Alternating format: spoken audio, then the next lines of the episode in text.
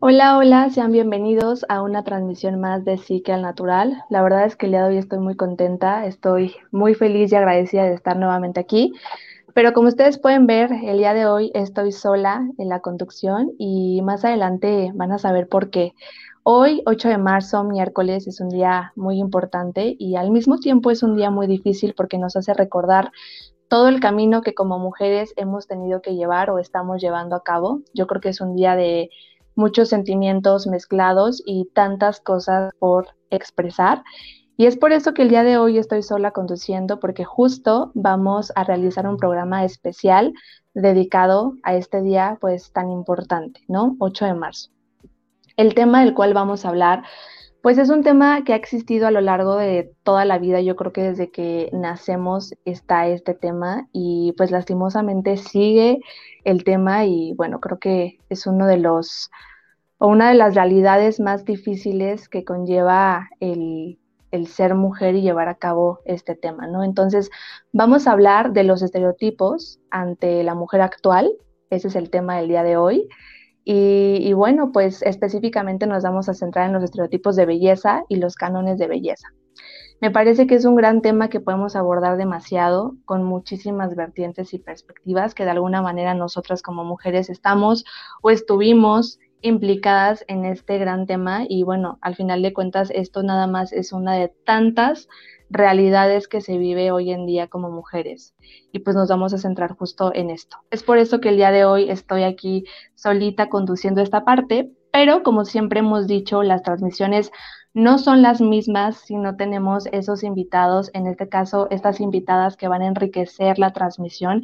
Y por eso estoy acompañada de cinco mujeres, bueno, cuatro mujeres más bien, que van a dar voz a este gran tema y sobre todo el objetivo de esta transmisión es concientizar y conocer la realidad de cada una, como les digo, una de tantas realidades que vivimos día con día.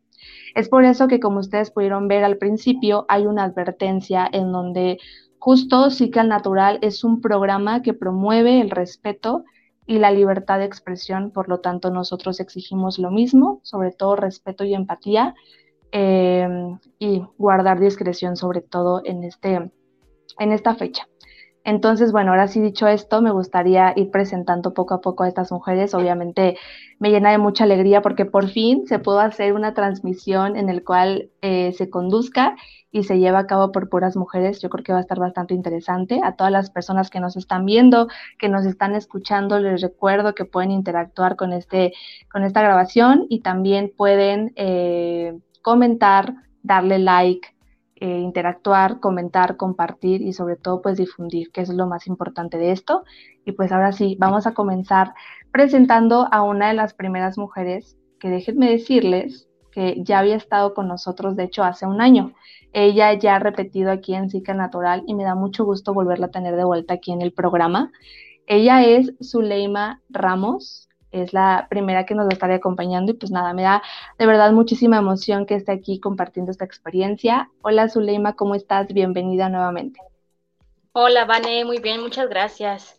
Gracias igual por la invitación. No, hombre, de verdad, gracias a ti por, por repetir, porque es, de hecho sí, en febrero, eh, el, mes pasado, de hecho, se cumplió eh, un año de que estuviste con nosotros en la transmisión, me parece, de que amor, algo trascendental, algo así, ¿no? Era la, Sí, sí, sí. Exacto. Bueno, pues bienvenida Zuleima nuevamente, siéntete a gusto como si fuera casi casi tu casa, aunque sea una, una grabación o, una videollamada, más bien una transmisión. Siéntete a gusto y bienvenida nuevamente Zuleima. Gracias, Bueno, tenemos a la siguiente invitada que también ya repitió con nosotros en la página. Ella estuvo con nosotros también, ya, ya menos se cumple el año que estuvo con nosotros. Y también me da mucho gusto tenerla porque aparte es una persona que conozco ya desde hace bastantes años, que estuvo en una etapa mía que es la preparatoria. Y me da mucho gusto tenerla nuevamente aquí, que ella es María Ramírez. Igual, bienvenida nuevamente, María, que yo la conozco como, como Lisa, pero, pero bueno, María, bienvenida. Hola Vanessa, ya me cambié la identidad. No, necesito, así me llamo. Otra persona. Gracias. ¿Cómo estás? Todo bien, aquí andamos puestas para hablar de todo este tema que es muy, muy, muy, muy importante para, pues para todos los que nos ven, no nada más para las mujeres, ¿no? También para que los muchachos empiecen a entender qué, qué onda. Ok, muy bien. Entonces, es un tema amplio de muchas vertientes, realidades que poco a poquito vamos a ir viendo y vamos a ir conociendo. Pero bueno, bienvenida nuevamente, Lisa. Me da gusto que estés aquí. Ay, a mí también me da mucho gusto, estoy emocionada a ver qué, qué fluye. A ver qué sale. Sí, Exactamente, Eso, eso es todo, con toda la actitud. Me, me da gusto, Lisa. Bueno, tenemos a la siguiente invitada, que ella es la primera vez que nos acompaña en, la, en, en Psique, y también me da muchísimo gusto. Ella, de hecho, casi todas las chicas que están aquí las he conocido en diferentes etapas de mi vida y es algo bastante curioso porque justo creo que cada una de nosotras hemos conocido diferentes etapas desde hasta y creo que también eso está padre, ir viendo, ir conociendo qué tanto hemos cambiado, qué tanto hemos crecido. Pero bueno, ella es Vanessa Rosas, la conocí justo en la universidad en el servicio social y pues bienvenida siendo la primera vez que te encuentras aquí. ¿Cómo estás? ¿Cómo te sientes? ¿Cuál es tu primera impresión, Vanessa? Aparte tocaya, aparte tocaya. Sí, ¿verdad? Qué bonito nombre el de Vanessa. Pues bien, súper bien, súper contenta, muy agradecida con la invitación y pues sí, ya lista para que echemos el chismecito. La chisma dirían por ahí. Pues bienvenida, Vane. Y sí, qué bonito nombre, la verdad. Aparte, un dato curioso de esto, déjenme decirles, eh, digo, para romper el hielo, es que cuando nos conocimos, pues nos llamamos Vanessa, ¿no? Y le digo, ¿tiene segundo nombre? Sí, Lisette y yo Itzel. Entonces como que suena este similar Vanessa Lisette, Vanessa Itzel. Entonces mejor lo dejamos en Vane, las dos. Yo hasta lo había olvidado. Sí, acuérdate que también soy Itzel. A mí no me gusta tanto que me digan Itzel, mejor Vanessa. Pero sí, somos igual casi. Bueno. Vanessa Itzel y Vanessa Lisette. Exactamente, así que para que hagan la diferencia, chicas, por favor. bueno, la cuarta invitada que tengo también me da muchísima emoción porque es la primera vez que también nos acompaña en una transmisión de Psique al Natural. Y como les digo, eh, han estado en diferentes etapas y ella la conozco desde hace muchísimos años, tantos años como la primaria. Entonces, ella es una persona que creo que eh, nos vimos por primera vez en cuarto, algo así. No, no me acuerdo muy bien, pero de que era en la primaria, era en la primaria. Ella es Aime Anguiano. De verdad me da mucho gusto que estés aquí. Bienvenida que es tu primera vez aquí con nosotros. ¿Cómo te sientes? ¿Cómo te encuentras? ¿Cuál es tu primera impresión, Aime? Ay, estoy muy contenta, la verdad, muy agradecida de que me hayan invitado y principalmente en el día de hoy. Creo que es un tema muy importante que tenemos que darle mucha difusión. Eh, estoy emocionada, tengo muchas ganas de, de platicar, de escucharlas, de hablar, entonces muy contenta de estar aquí. Yo estoy muy contenta, la verdad, también. Sobre todo dijiste algo muy importante, de escucharlas. Y qué bonita palabra dijiste, de escucharlas. Creo que en esto también se basa esta transmisión de la escucha y conocer las realidades que cada una de nosotras tenemos, porque estoy segura que aunque seamos mujeres, tenemos diferentes perspectivas y realidades del tema. Entonces, bueno, chicas, ya que están aquí todas, me gustaría eh, pues que nos presentáramos a qué se dedican, qué es lo que ustedes hacen, eh, para que también la gente que nos está escuchando y viendo conozcan un poco de ustedes y entre ustedes mismas pues también se vayan conociendo. Si quieren empezamos conforme las fui eh, presentando, en este caso Zuleima, ¿a qué te dedicas? Eh, si tienes alguna carrera, platícanos un poquito, Zule. Sí, bueno, pues yo soy socióloga de formación, estudié en la Facultad de Ciencias Políticas y Sociales de la UNAM. Actualmente estoy terminando mi maestría en psicoterapia transpersonal y bueno, pues me asumo como feminista y también como defensora de derechos humanos. Creo que eh, eh, me, es importante a mí mencionar pues esto, esto último porque pues desde ahí, ¿no? Eh, parten pues mis conocimientos y parten también mis experiencias de vida yo he, me gusta mucho politizar mi vida, ¿no? Y creo que eh, las experiencias que yo he ido generando, pues van desde estos postulados, pues políticos, feministas y, en derechos humanos, pues que he ido eh, agarrando a lo largo de este camino. Y pues al final, pues lo personal es político.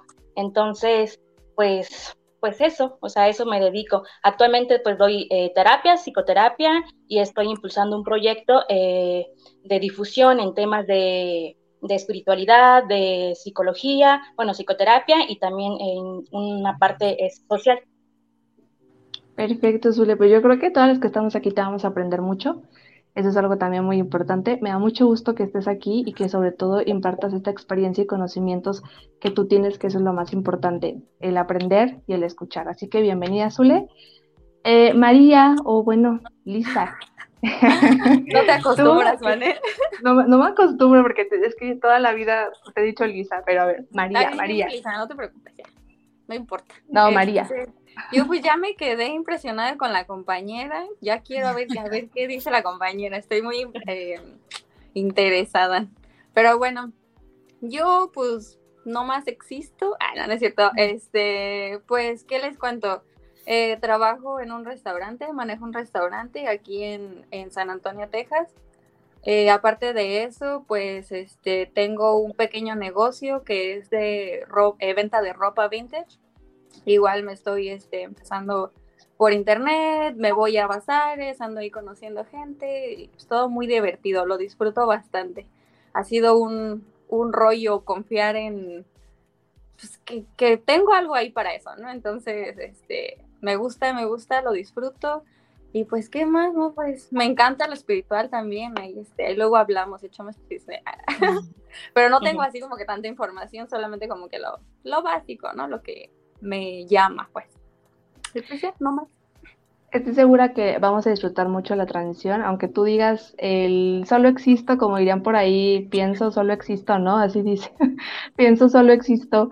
No, Elisa, tenemos muchas cosas que decir y tantas cosas que expresar y todas cuentan. Entonces, me da mucho gusto que te diviertas, eso es lo que tú dijiste, me divierto. También por ahí debe de ir casi todas las cosas importantes de la vida. Disfrutarlo, ¿no? Disfrutar lo que andas haciendo. Si ya lo estás haciendo, pues disfrútale, échale ganas y, y ya, lo que salga. Vámonos, frases de Lisa 2023. Me encanta. ok, ahora, Vane, eh, ¿tú qué nos puedes contar? ¿A qué te dedicas? ¿Quién eres? ¿Tú también como Lisa solamente existes? ¿O qué pasa contigo, Vane? Pues sí, me divierto también como Lisa. Eh, pues soy psicopedagoga. Eh, ahorita no estoy trabajando, ya voy a entrar a trabajar. Más adelante les contaré de qué. Posiblemente en un CENDI, todavía no me asignan. Voy a trabajar en la alcaldía Tláhuac. Pero como dato curioso, también me llama mucho lo espiritual. Entonces yo eh, trabajé en, en, iglesias católicas. Así me acuerdo, sí. y pues también he estado en grupos católicos. O sea, no es que sea muy católica, pero sí me gusta mucho como aprender de, de todo, ¿no? y al estar trabajando ahí, pues me llamó mucho también. Y pues nada vamos A, poner chonguitos, ¿no? Ya ves que dijiste que estás en, Veremos del Trabajo. Vamos a poner ah, chonguitos de Ya seguro, solamente este, me tienen que asignar. Ok, entonces ya, no, no pongan, este, olvídenlo. bueno, pero sí pónganlo para que me den un lugar bonito, un lugar bien. entonces, sí. No, entonces sí. Muy bien, Vane. Oiga, bueno, a ver, Aime, ahora tú platícanos eh, quién eres, a qué te dedicas, qué estás haciendo ahorita, Aime. Ok, yo estudié mercadotecnia, eh, ya salí hace casi dos años y actualmente me encuentro en la coordinación de grupos estudiantiles en el TEC de Monterrey. Eh, pues también me considero obviamente feminista, creo que se nota. creo que desde, desde muy pequeña creo que uno de los valores que más me rigen es la justicia, entonces eh, creo que todo este tipo de temas me, me, importan mucho, creo que debemos de hablarlos, entonces yo soy la primera en levantar la mano y en estar ahí enfrente tratando de hacer lo, lo posible. Y eh, soy dentro de, bueno, estoy dentro de la comunidad LGBT, entonces creo que estamos en uno de los, bueno, estoy dentro como de los movimientos como más fuertes, justamente feminismo y, Pride, entonces, eh, pues yo aquí soy siempre la que, la que está hablando y gritando y defiende y todo, entonces, eh, pues me gusta mucho y más o menos es como un, un resumen de lo que soy. Oigan, me encanta. La verdad me encanta porque creo que cada una vamos a aprender muchísimo. Eso es lo que me gusta de estas transmisiones cada vez que, hacemos programas especiales, siempre me gusta porque sé que no todos están dentro del área eh, psicológica, como, bueno, muchos, el público que nos conoce de Psica Natural ya lo saben, eh, licenciada en psicología y esto, pero no, no, no importa si no estamos en el área psicológica, eh, o sea, cualquiera que sea el área, pues todas tenemos esta similitud y eso es lo que me va a encantar, conocer las experiencias o también conocer la polaridad completamente y es totalmente válido. Yo creo que vamos a sacar un muy buen provecho de esta transmisión y más en este día de hoy. Así que, ¿qué les parece, chicas? Y vamos a comenzar con esta primera pregunta. ¿Por qué elegí esta pregunta? Quiero platicarles. Creo que también antes de adentrarnos con el tema de estereotipos de belleza y cánones de belleza, eh, siento que también es importante pues el preguntar el simple ¿cómo estás? O sea, ¿cómo estás? ¿Cómo te encuentras ahorita? ¿No? Algo que a veces se nos llega a, olvidar un poquito y luego luego entramos al tema, ¿no? ¿Cómo estás? ¿Cómo te encuentras en esos momentos?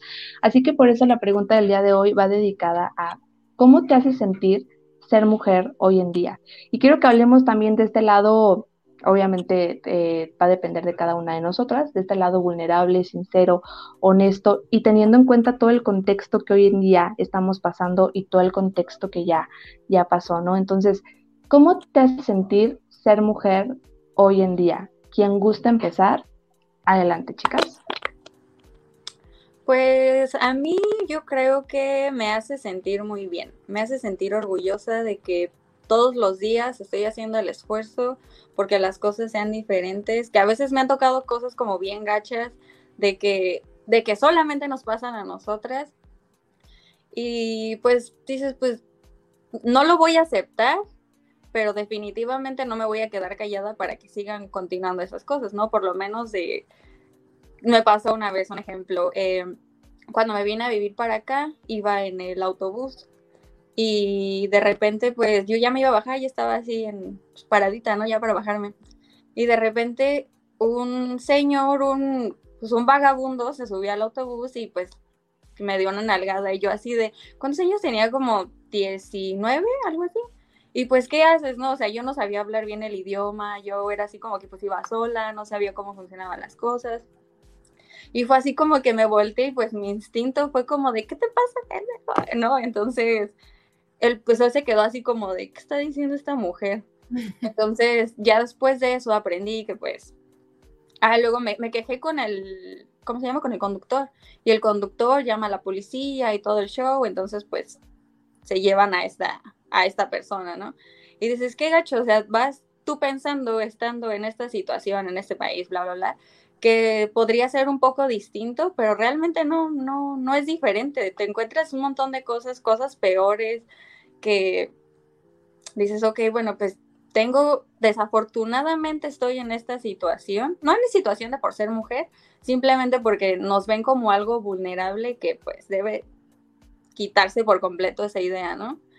Como de sí, sí puede que sea mujer, pero eso no me hace absolutamente nada distinta a lo que tú eres. Nada, en absoluto. Entonces, basándome en eso, puedo decir que me siento muy orgullosa porque puedo tanto representar ciertas cosas, mis ideales. Eh, tengo sobrina, una sobrina chiquita a la que le puedo enseñar a, hacer, a hacerse escuchar, que nunca se deje, que nunca la minimicen, que muchas cosas, ¿no? Que supongo que nos vamos a entrar un poco más en eso. Pero este, yo me siento orgullosa, feliz y empoderada de poder hacer, de poder hacer un cambio, ¿no? Estando aquí ya en, en mi momento. Entonces, eso pienso yo. Ah, no sé ustedes qué piensan. Adelante, chicos. A mí me gustaría continuar. La verdad es que yo quiero ser muy honesta y muy transparente. Yo creo que esa pregunta es muy fuerte en el sentido de que en mi caso es una montaña rusa. Hay temporadas, hay temporadas muy buenas en las que digo, wow, amo ser mujer, me fascina, empoderadísima. Las mujeres somos hasta superiores, yo ando en mi top. Y hay temporadas en las que digo, es que me siento súper triste, es injusto, la vida es injusta, no me gusta, no quiero, quiero otro mundo, quiero vivir en otro lado, pero si me voy a otro lado del mundo es exactamente lo mismo y, me tiro en mi drama y digo, es que no es justo. Y, y hay otras veces que vivo enojada, enojada porque sucede lo del camión, sucede el abuso, el acoso, la discriminación, la desigualdad, bla, bla, bla, bla, bla procuro desde hace mucho tiempo que sea algo positivo de decir, ok, sí, la situación es mala, pero siempre hay que voltear a ver lo bueno, ¿no? Y, ok, si la situación es mala, ¿qué vamos a hacer al respecto, ¿no? Eh, ahorita en la actualidad puedo decir que me siento muy contenta, me gusta mucho ser mujer, pero híjole, hay muchas cosas que por lo menos ahorita eh, me pesan. Y por ejemplo, hablando como de estereotipos, creo que hay varias cosas que yo ya había trabajado anteriormente que yo decía, no, ya no me afectan y que el día de hoy me vuelven a afectar y que me doy así de que de latigazos porque digo, es que tú ya podías, ya no te pesaba y hoy me pesan. Entonces digo como, creo que el ser mujer de eso se trata, o sea, de ser una montaña rusa y de decir ni modo a darle duro. A veces es bueno, a veces es malo, pero pues bueno, aquí estamos. Y yo creo que me siento también feliz porque justamente es el mes como justamente del 8 de marzo.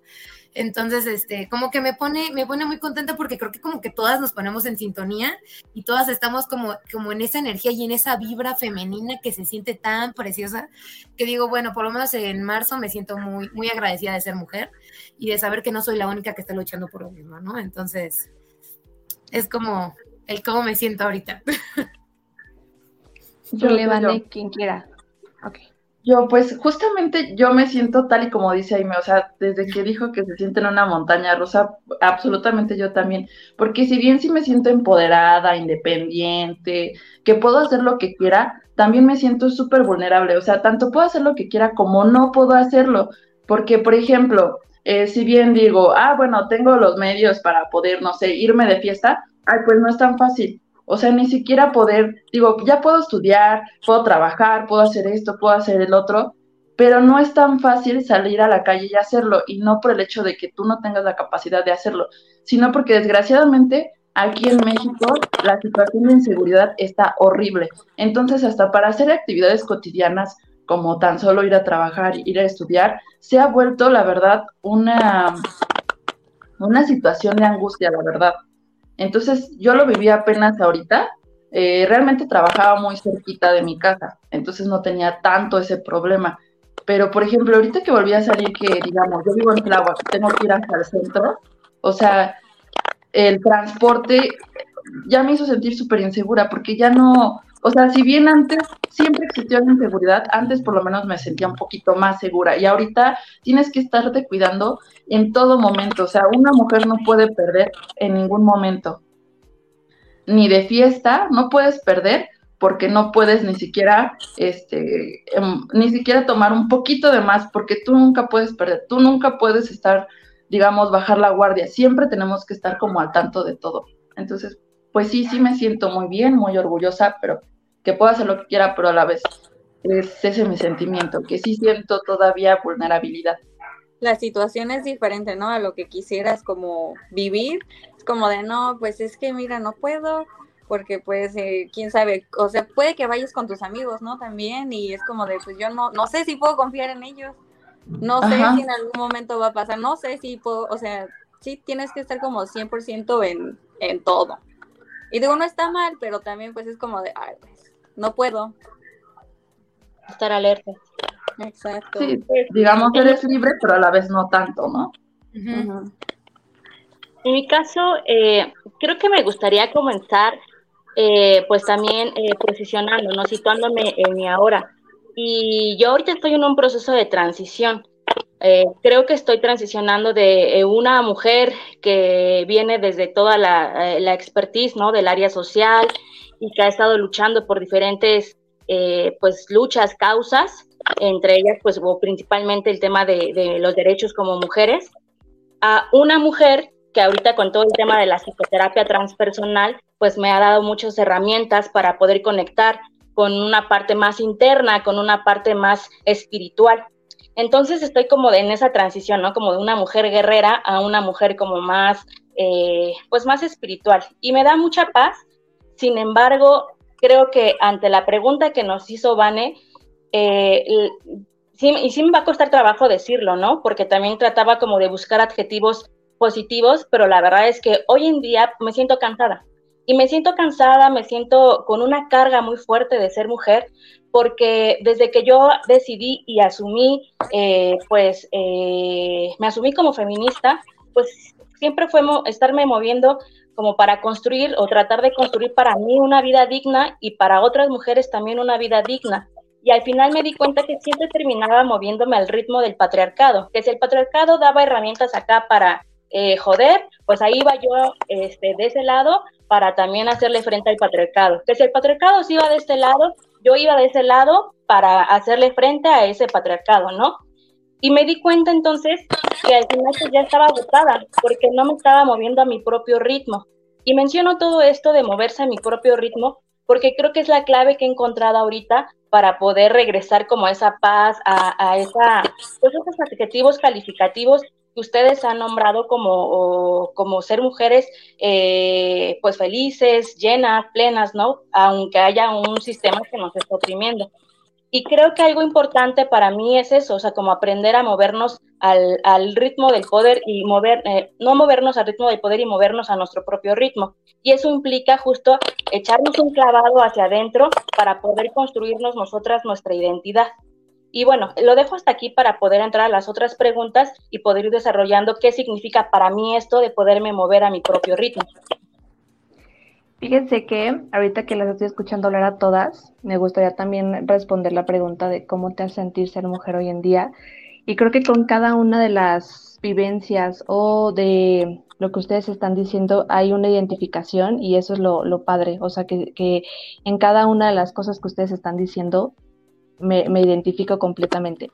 Yo me voy también por el lado de la presión. No sé si a ustedes también les ha pasado, que también es algo que yo creo que se tiene que ir trabajando y cuando me identifico en el que estoy súper bien y después me siento bien mal y no sé qué está pasando y, como dice Aime, ¿no? Me siento la mujer más empoderada del mundo y de pronto es como, no, me siento súper mal y la presión me está matando y todo esto. No sé si les ha llegado a pasar esta parte del reloj social en el que tienes que hacer esto porque la edad, ¿no? Y, hay veces en que tú dices, la edad no define nada, e inclusive en varias transmisiones es bien chistoso porque lo hablamos, lo hablamos tantas veces de que la edad no lo define, la edad no, no, no va a definir quién eres y hacia dónde vas, pero llega un momento en que sí pesa, y pesa en el que tienes tal edad, yo comparto, tengo 24 años, y es esta parte en la que dices, ok, ¿qué has hecho, qué no has hecho, qué te falta por hacer? Porque a los 25 se supone que ya tienes que tener esto y que la casa y que la y que tienes que ser súper independiente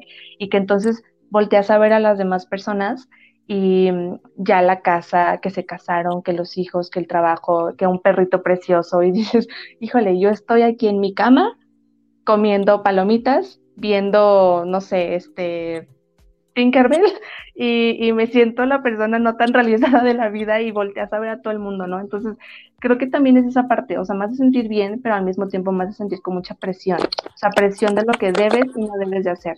Y también presión con estos estereotipos de que si te pones esto, que si no te pones esto, que entonces si sales, o sea, yo por ejemplo voy a decirlo ahorita, ahorita yo estaba de que me voy a maquillar un poquito para verme bien ¿no? Ahí, está esa parte. No sé quiénes de ustedes también les pasó esto ahorita, ¿no? Como de que mínimo voy a poner poquito labial. Y es como de que, pero ¿para qué? para verme bien para ustedes, para la gente. Entonces creo que también es esta parte, la presión. Todo el tiempo está ahí constante. Y eso que no nos hemos adentrado a hablar de cuerpos, no nos hemos adentrado a hablar de, de tallas, piel, textura y todas estas cosas que al final de cuentas vienen siendo parte del paquete, pero para mí es eso, una presión muy grande de que el tiempo se está acabando. Y, y, no has hecho esto y no has hecho el otro y vas a ser una mujer de 30 años y no tienes esto y es como, híjole, no viví. Y es muy triste porque a veces sí te paras en esa pared y dices, ¿qué estoy haciendo? Y hay veces en que digo, wow, estoy haciendo tantas cosas, pero hay veces en que digo, no estoy haciendo nada. Y creo que también es, es esta parte de por el simple hecho de ser mujer, si hay muchísima presión. O no sé ustedes qué piensen si les ha pasado esto del reloj social, o soy la única intensa con el tema. No, y sabes qué, o sea, sí, 100%, personalmente yo creo que todas podemos decir lo mismo y hay que aceptarlo, las redes sociales lo aumentan y lo potencian, o sea, lo o sea, mal. O sea, si nosotros ya volteamos a ver a nuestro círculo social y decimos, ah, caray, ah, caray, es que ella, y ella, y ella, abrimos el teléfono, vemos Instagram, vemos Facebook y decimos, Dios mío, o sea, yo estoy aquí y ella está hasta acá, ¿yo qué estoy haciendo, sabes? Creo que también las redes sociales nos, nos, nos afectan muchísimo y mm, no me quisiera adelantar mucho o, decir cosas que no, pero la verdad es que nos mete más presión a las mujeres que a los hombres. Sí, igual. Concuerdo con lo que dice Aime, yo creo que, pero pues también hay que tener como que un poco más presente que todos, todos en general, todos subimos como que del lado perfecto de tu vida en las redes sociales porque obviamente quieres como que yo tengo y yo hago y yo estoy realmente no estás subiendo como de me acabo de levantar, traigo los ojos bien llenos de lagañas, o sea, cosas que te hacen pues el humano que eres, ¿no? Sí. Mm, solamente es como que estás dando la pantalla de esto es lo que lo que te estoy vendiendo. Y es así en todos, bueno, es lo que yo creo, ¿no? Es como lo que en todos lados, este, todas las personas que son influencers o como sea que se hagan llamar, pues obviamente solamente suben esas cosas para que tú también te des como ese, esa presión social, como dice Vane, de que es que mira, ella tiene 20 años y mira todo el dinero que hace y mira todo esto, pues sí, pero ¿a qué costa también, no? Entonces, creo que a mi, a mi punto, porque hubo algún momento en el que sí me pasó, es que, mira, mi amiga ya se va a casar, mira, mi amiga ya tiene un bebé, mira, la otra ya está haciendo esto, y mira, la otra anda viajando, y ya, ¿cómo ves? ¿Y yo qué estoy haciendo? Como dice Vane, así de, yo estoy aquí nomás, existiendo. Entonces, te empiezas a sugestionar y a hacer ideas, y es como, a ver, parte, pisar el freno tantito. ¿Qué es lo que has hecho? ¿Qué es lo que realmente estás haciendo?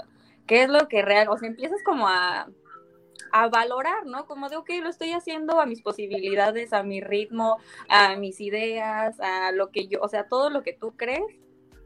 Y pues, creo que ya me estoy desviando del tema, pero pues sí, entonces sí es una impresión social para todas las mujeres en general, como estar viendo esas cosas que estás en las redes sociales y te empiezan como que a, a poner así de tienes que hacer esto o tienes, o, o eres, no sé, igual esto ya es como más personal, ¿no? Que empieces a pensar como, es que si no hago esto, ya, soy mediocre. No es que esta, y así te empiezas a basar en cosas que son no tan reales a, lo que todas tenemos. Y es que esa es la trampa de uno de los estereotipos, ¿no? Una de las trampas de los estereotipos. Porque, o sea, yo no creo que esté mal que las personas eh, decidamos subir lo bueno de nuestra vida a nuestras redes sociales. Imagínense si solamente subiéramos lo malo, ¿no? Si de por sí el mundo está jodido, ahora viendo siempre como lo malo, creo que o sea, sería como muy decepcionante y, desalentador para las personas. Pero yo creo que la clave está ahí, en, en darnos cuenta y ubicar que subimos lo bonito y que obviamente hay cosas malas, pero no siempre se comparte. Entonces, pues eso, o sea, que se suba, pero siempre y cuando tomemos en cuenta, pues, los límites que tienen, pues, estas, pues, estas redes sociales y estos estereotipos que vamos queriendo, pues, construir, ¿no? O que vamos queriendo agarrar. Pienso y, es que también... ¿Qué pasó? Iban a... Sí, no, te digo que no lo había pensado de esa manera, pero pues sí, ah. tiene, un punto. Sí, yo creo que también, eh, como dice Zule, o sea, está padre porque, pues, como dice, ¿cómo vamos a estar subiendo cosas eh, malas y que hay personas que sí lo suben desde la total vulnerabilidad, pero también creo que aquí la parte viene cuando está la comparación. Creo que ahí ya es como el lado en el que ya no está tan chido, ¿no? Porque entonces en el tú estás viendo que el, tu influencer, o déjense ustedes la influencer, la amiga, ¿no? O sea, si te estás como que constantemente comparando, creo que es ahí cuando ya te estás haciendo ese daño, ¿no? Porque esa persona puede ser totalmente libre de subir lo que quiera y subir las cosas, el viaje que se hizo, esto, que se hizo aquello, pero también todo depende de uno, ¿no? O sea, me comparando muchísimo con esa persona y es ahí en el momento en el que ya empiezas a, generarte toda esta historia mental, como dice Lisa, ¿no? Toda esta historia grandísima de no soy suficiente, soy mediocre, mediocre qué he hecho, qué no he hecho, y yo creo que ahí sí es una tortura, porque conforme puede durar unos minutos eh, de momentos sad, o conforme puede durar literal mucho tiempo y estar todo el tiempo tratando de alcanzar el ideal. Y yo creo que ahorita que estamos hablando de estereotipos y de ideales, me, me puse a pensar en todas estas empresas, esta publicidad, redes sociales, televisión, que constantemente te están marcando un ideal de algo y que para mi punto de vista es súper inalcanzable porque cuando ya es alcanzable, viene otra cosa más inalcanzable. Y es como, ¿en qué momento voy a poder alcanzar eso? ¿No? A esto voy con la siguiente pregunta, que yo creo que es la base de, de esta transmisión, y es la siguiente. ¿Qué tanto nos afecta el canon de belleza y esto cómo ha influenciado en nuestra manera de vivir. Hablamos de canon de belleza, estereotipos de belleza. Quien guste empezar, o sea, ahora sí que quien tenga, em, no sé, alguna experiencia o algo, ahora sí, quien quiera. A mí me gustaría comenzar. eh, y, ligándolo un poco con lo que hablábamos hace ratito, ¿no? De, de cómo los estereotipos pues van impactando nuestra, a nuestra vida, ¿no? A nuestro día a día. Eh, cuando, cuando yo les decía hace rato que yo me di cuenta que me estaba moviendo al ritmo del poder y no a mi propio ritmo, eh, lo hice consciente cuando estaba leyendo a algunas feministas, entre ellas Marcela Lagarde, eh, que justo comentaba de que nosotras no somos sujetas pactantes, y cuando ella hace referencia a estas sujetas pactantes, es que un sujeto pactante es aquel que construye su propia identidad, es aquella persona que eh, tiene o puede tiene la oportunidad de construir su propio juicio, sus propios valores, es aquella que una vez que reconoce todo eso, construye y pacta con otras personas que tienen esa posibilidad de hacerlo, eh, pues algo en común para eh, salvaguardar pues eso, eso en común. Y pues nosotras pues no somos sujetas pactantes porque constantemente nos están diciendo cómo debemos de ser, cómo debemos de vestir, cómo debemos de estar, cómo debemos eh, pues construir esa identidad. Entonces no se nos está permitiendo construir la identidad que nosotras queremos y por eso nos estamos moviendo eh, pues a otro ritmo, ¿no? Al ritmo del poder, porque no estamos teniendo herramientas para construir eso. Y creo que eh, aquí, este, para mí, la forma en la que afecta a los estereotipos es eso, que se convierten en un distractor para eh, evitar ser eh, sujetas pactantes, para evitar y construir nuestra identidad propia y poder y evitar que nosotras nos movamos a nuestro propio ritmo. Porque pues si no, o sea, si, no, si lo hacemos, pues obviamente se, se acaba, ¿no? Como este sistema que está siendo funcional solamente para unos y no para todas.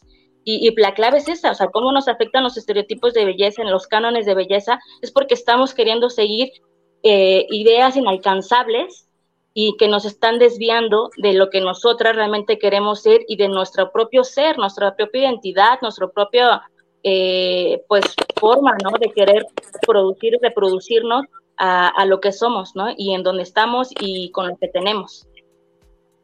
Claro. Bueno, desde mi punto de vista, o sea, obviamente estoy completamente de acuerdo contigo. Creo que desde que empecé a estudiar mercadotecnia, yo dije, ni loca voy a querer trabajar en una empresa que fomente los estereotipos. Es más, yo quiero trabajar en Nike o en esas empresas que dicen que todas las personas de todas las tallas pueden hacer ejercicio, que todas las mujeres de todos los colores y personas de todos los colores pueden hacer todo. Porque al final de cuentas lo que hacen los estereotipos es justamente eso, eh, querer lo inalcanzable y gastar hasta lograrlo. O sea, la cosa es consumir, consumir, consumir, consumir hasta lograrlo. Eh, desde mi punto de vista, igual igual y me desvió un leve. yo me considero, bueno, soy una persona bisexual, entonces, eh, pero tiene, o sea, yo tengo, el sábado cumplo, no, en unos días, cumplo 25 años y puedo decir que hasta apenas siete, un año tal vez, apenas estaba entendiendo que de verdad lo era. ¿Y todo por qué? Porque después de haber ido a terapia, entendí que uno de mis miedos era, es que yo soy femenina y a mí me gusta que me vean como Aime la femenina, pero fuerte, pero deportista, pero no me gusta que me vean como Aime la machorra, que también le gustan las mujeres. Yo no quiero que me vean como Aime la que de esas se va a cortar el cabello y van a decir, ay, sí, pues lencha, claro que sí. ¿Saben? Como que ese tipo de estereotipos, yo decía, no quiero caer, no quiero caer. Y yo le decía mucho a la psicóloga que yo sabía que no estaba mal, pero yo no quería que la gente supiera o me viera así por el miedo al rechazo, al decir, es que ya no es Aime, ya no es Aime, ahora es Aime la bisexual, Aime la lencha, Aime la lesbiana, y es algo que yo decía, ¿por qué tiene de malo? Y yo platicaba con mi actual novia, que le digo es que no puede ser posible que tanto tiempo yo me vestía femenina y no porque no me guste ser femenina, claramente me ven y me encanta, me encanta lo femenino, pero también puedo ser masculina. Entonces, a mí lo que me daba miedo era eso, como expresar mi parte masculina porque qué vayan a decir de mí, yo creo que Mm, muchísimos de nuestros problemas de autoestima, de, dinero, de todo, tiene que ver con estereotipos, o sea, 100%. Ah, como, como conclusión a lo que quiero decir es que justamente como, como dicen, eh, creo que el sistema quiere que, que, te diga como, sí, sí, sí, tú, tú exprésate y tú encuentra tu identidad, pero solo en esta cajita. O sea, tú escoge aquí qué es lo que puede ser, cuando en realidad hay muchísimas opciones y creo que lo que yo principalmente platico con mi familia y trato de que todo el mundo lo vea es que somos tantas millones de personas tantas, obviamente hay muchísima variedad en todo, hay tanta variedad de colores de piel, obviamente va a haber variedad de estilos, de formas de vestir, de peinar, de maquillarse. Entonces dejemos de pensar que esta cajita con estas seis opciones son las únicas, que en realidad podemos ver mucho más allá y justamente como tratar de compartirlo con las demás y dejar de juzgar, porque también el que nosotras voltemos a la, de al lado y le digamos, amiga, es que ese color no te queda, ay amiga, es que ese maquillaje no, ay amiga, como que te ves más llenita, ay amiga, amiga, es como, híjole, tratar de, de dejar de hablar de, de, de las otras personas en su cuerpo y es más decir, oye, veo que te cortaste el cabello, ¿cómo te sientes tú? Es que me encanta, amiga, te ves divina, qué bueno, te ves muy libre. ¿Saben? cómo tratar de, fomentarlo a pesar de que uno mismo no le guste. Entonces creo que también es, es como un trabajo muy difícil, pero por lo menos es lo que a mí me hubiera gustado mucho tiempo, que alguien se acercara y me dijera, oye, me vi que te pintaste el cabello de rosa. ¿Te gustó? ¿Te sientes feliz con él? Sí, me encanta, me siento por fin muy yo qué bueno, amiga, me encanta, ¿saben? O sea, como que creo que es lo que podemos empezar a hacer como nuestro día a día. Sí. Y es que, ¿sabes qué, me O sea, adelante, Vane.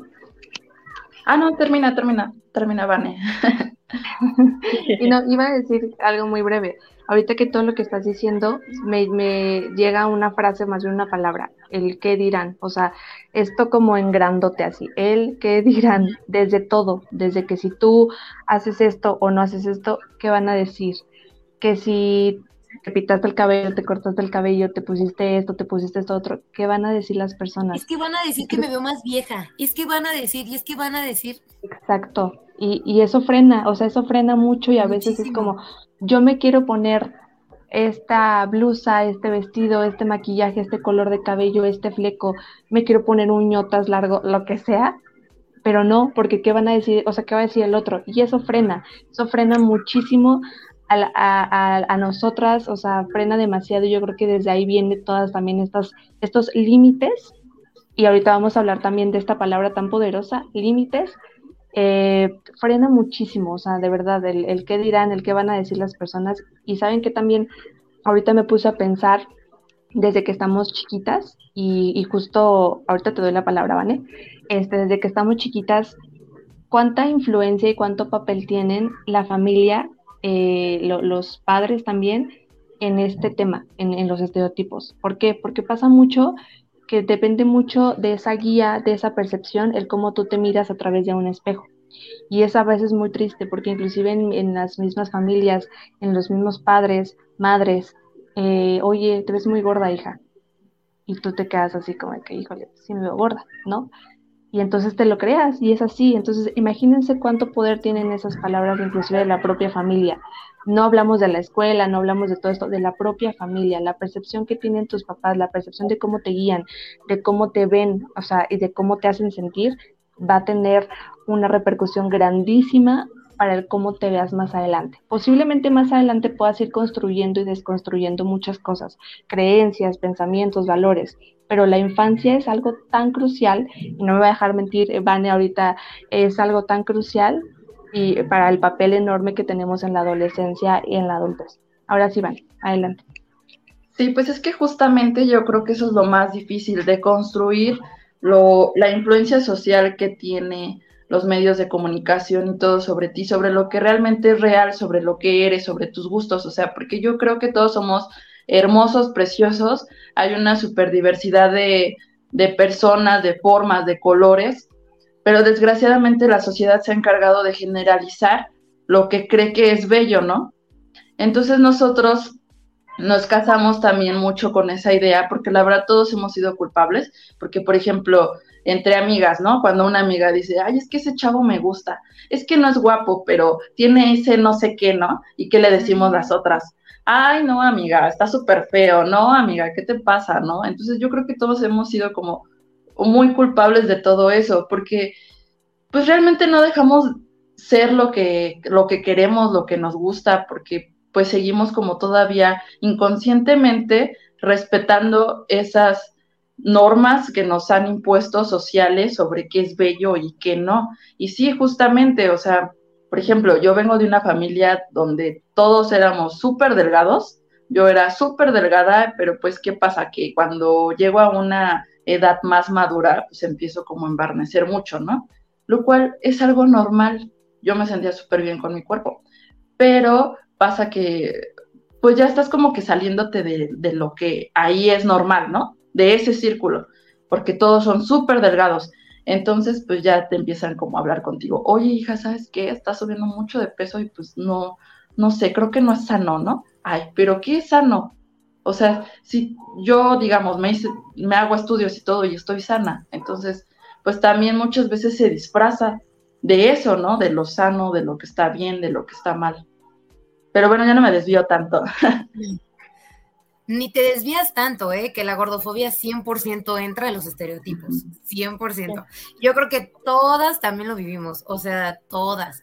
Y, y es el que la delgada nunca entra a los estereotipos porque está muy delgada y le falta boobies y pompi. Y es que la que está en medio ni está ni gorda ni tan flaca. Y es que la que está gorda que porque está gorda y tiene mucho, o sea, no te creas, o sea, también 100% entra. Y yo creo que todas las mujeres lo hemos vivido. No, y es que si tú estás viendo los medios de comunicación y te digo, lo que te dicta la sociedad, que es muy bello, por ejemplo, tú ves en la tele una mujer chichona, caderona, y a ti te tocó nacer sin cadera y así toda planita, pues ¿cómo crees que te vas a sentir? O sea, vas a sentir que porque no, pues que no eres bello, pero pues la realidad es que eso no, no es. Sí, claro, completamente. Y, sabes que ahorita más adelante me gustaría tocar esto, que es algo muy importante, las cirugías, las cirugías estéticas, eh, el papel que tiene esto, obviamente sin, sin afán de satanizar a, a esta acción ni nada, pero más adelante, no me quiero adelantar ahorita, quisiera escuchar a Lisa Azule, algo más que quieran comentar. No sé si María quisiera comentar antes algo. Ah, creo que más bien no. Sí, se le trabó su... Sí, yo también estaba dando espacio como para que María, va decir punto de vista. María, estás ahí, manifiéstate. Esta sesión, siempre decimos esto, que es tu sesión de ¿Qué onda? Oye, es que ¿Estás ahí? mi internet está fallando brutal y se me apagó el otro. No te preocupes, aquí te esperamos. No, ¿escuchan? Sí. Un poquito trabada, pero te escuchamos. Híjole. Solo dice, híjole, y apaga el micrófono. Justo me quedaba pensando en este tema de la gordofobia. Hace poco vi una, ah, una publicación de Casa Mandarina, creo que se llama la, la organización, que me llamó mucho la atención y dije, claro, sí es cierto, no lo había hecho como tan consciente, pero claro que la gordofobia también impacta de manera diferenciada tanto a hombres como mujeres. Y es que nos ponía el ejemplo de esta actriz, no recuerdo cómo se llama, la actriz, la actriz que salió en una revista, pero este, pues ella, eh, ella es ¿cómo? La mexicana. La mexicana, es que no, sí, no sé cómo se llama. Esta, eh, pero, Baja, ajá. Entonces, eh, eh la referencia decía que justo, ¿no? O sea, hablaba de dos mexicanas, dos personas mexicanas exitosas eh, uno que es Guillermo de Toro y el otro que es eh, ella, que ahorita no recuerdo su nombre de la actriz, y decían, bueno, cuando se hablaba de Guillermo del Toro, se, y se decía, ¿no? Que, o se hacía referencia a que él es una persona que, que es bonachón, ¿no? Que es una persona que, que, es como abrazable, ¿no? Y que le ponen como referencias de que huele a hot cakes, ¿no? Mientras que ella ha sido criticada así tremendamente en redes sociales, que porque sale, este, eh, pues semidesnuda, ¿no? En, en, revistas y que está fomentando la, obesidad en México. ¿Cómo se llama? Se llama Michelle Rodríguez. y sí, sale como de que así, para que vean, digo, para que todo el mundo vea. Michelle Rodríguez, ajá. y entonces la gordofobia. La gordofobia, claro, ¿no? Y, pero a, a, a, nuestro querido también Memo del Toro, este, Memo del Toro, pues le dicen, ¿no? Que, pues sí, que es una persona muy exitosa y que y a él no le hacen referencias como que está fomentando también la gordofobia. Entonces, claro que, que impacta bastante, ¿no? El tema, eh, dependiendo si eres hombre o mujer y cualquiera de los estereotipos. Estereotipos, por ejemplo, este, no sé, de, fuerza, ¿no? Porque tienen que ser algo válidos para los hombres el que sean fuertes y para las mujeres, lo que, lo que decía Aime, ¿no? Ya son vistas como o consideradas como machorras o como pues no sé, cualquier otro estereotipo que nos puedan ver. O es el típico de que, ay, la gordita, es que la gordita del grupo, la fea, no sé qué, y es, con hombres es como, ay, el pachoncito, el, que puedes abrazar, el varoncito gordito que no sé qué, o sea, nunca hay como un, ah, bueno, o sea, sí hay, pero es muchísimo, o sea, hay muchísima diferencia entre, les digo, la gordita del grupo, la, la, la fea, ay, es que a mí me gusta porque está pachoncito y lo puedes abrazar, es, es, es como, como un osito y es como, o sea, como porque a las mujeres se les hace un comentario tan, tan grosero como de la gorda o la fea del grupo y al hombre sí se le permite como el sobrepeso solo porque, ay, es que es lindo y me va a proteger y aparte es fuerte, es gordito pero es fuerte, ay, no, no, no puedo, no puedo. Sí, por ejemplo, yo creo que nosotros, nosotras, o bueno, hablo por mí, pero yo creo que yo no he escuchado ese tipo de comentarios en que una mujer diga, ay, no es que está gordito y me da asco. Pero en cambio un hombre, un hombre, yo sí he escuchado muchas veces que dicen, ay, no, está bien gorda, qué asco. Y entonces digo, o sea, ¿cómo, no? Sí. Sí. Y yo, bueno, yo he escuchado, yo sí he escuchado comentarios a veces de que, ay amiga, es que tu novio está como un poco gordito, pero está lindo, tiene cara linda. Y con las mujeres gordas no es así, es como de, ay, no. está gorda, está fea, o sea, ni por la cara las quieren como rescatar. Y es como, Dios, o sea, ¿cómo hay tanta, cómo, cómo hay tanta como, pues sí, gordofobia? Y más hacia como que descartan todo lo demás, ¿no? O sea, por ejemplo, las mujeres decimos, ay, bueno, sí, pero se viste bien padre, o no sé, ¿no? O tiene cabello bonito. Es, es buena onda.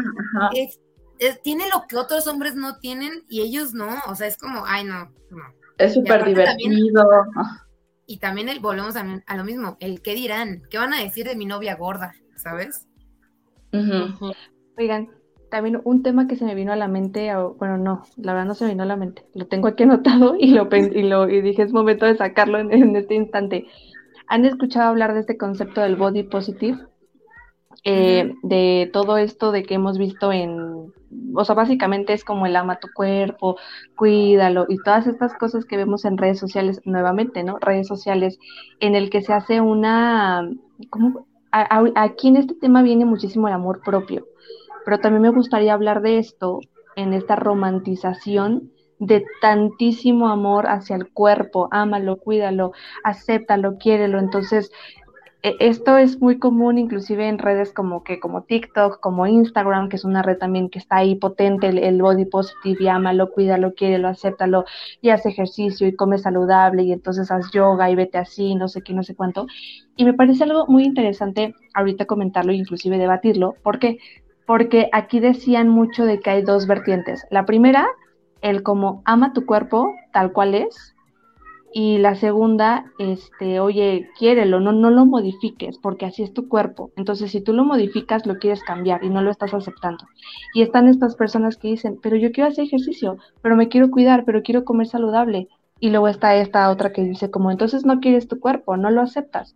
Y hay como esta confrontación de, me estoy conformando con este cuerpo o lo estoy cambiando porque no me amo o qué pasa. ¿Ustedes qué opinan de esto? Que me parece que también es algo importante porque igual hasta uno mismo pues hace ejercicio, ¿no? Porque le gusta verse bien, porque le gusta la mejor y verse fuerte o no, o, quiere tener unas piernotas o unas pompotas o una, lo que sea. Pero entonces también yo estoy cayendo en la parte de que no estoy aceptando mi cuerpo. ¿Qué opinan ustedes, chicas? Yo, creo que es un tema muy fuerte es muy fuerte, es muy fuerte. Y pero nada más como para agregar, volvemos a lo mismo, redes sociales mandando todo a los extremos. Y es que ahora no te amas, siéntete culpable porque no te amas y porque quieres cambiar tu cuerpo. Y es otra vez, señálate porque no te estás amando lo suficiente. Y es como, ya por favor, ya, ya, detengan, o sea, es demasiado. Ahora es, me tengo que sentir culpable, que es lo que yo les decía al principio. Ahora me siento culpable porque no me amo lo suficiente. Y, pero de body positive, es que tengo que amar hasta mis lonjitas y esto que no, o sea, ahora es, siéntete culpable, entonces es como, no, ya, es demasiado. Yo siento que ahorita que tocan ese tema, perdón por haberme ido como tres días, pero es que tuve aquí unos problemas técnicos. Este, pero aquí ya, ya regresé. Las estuve escuchando de todas formas.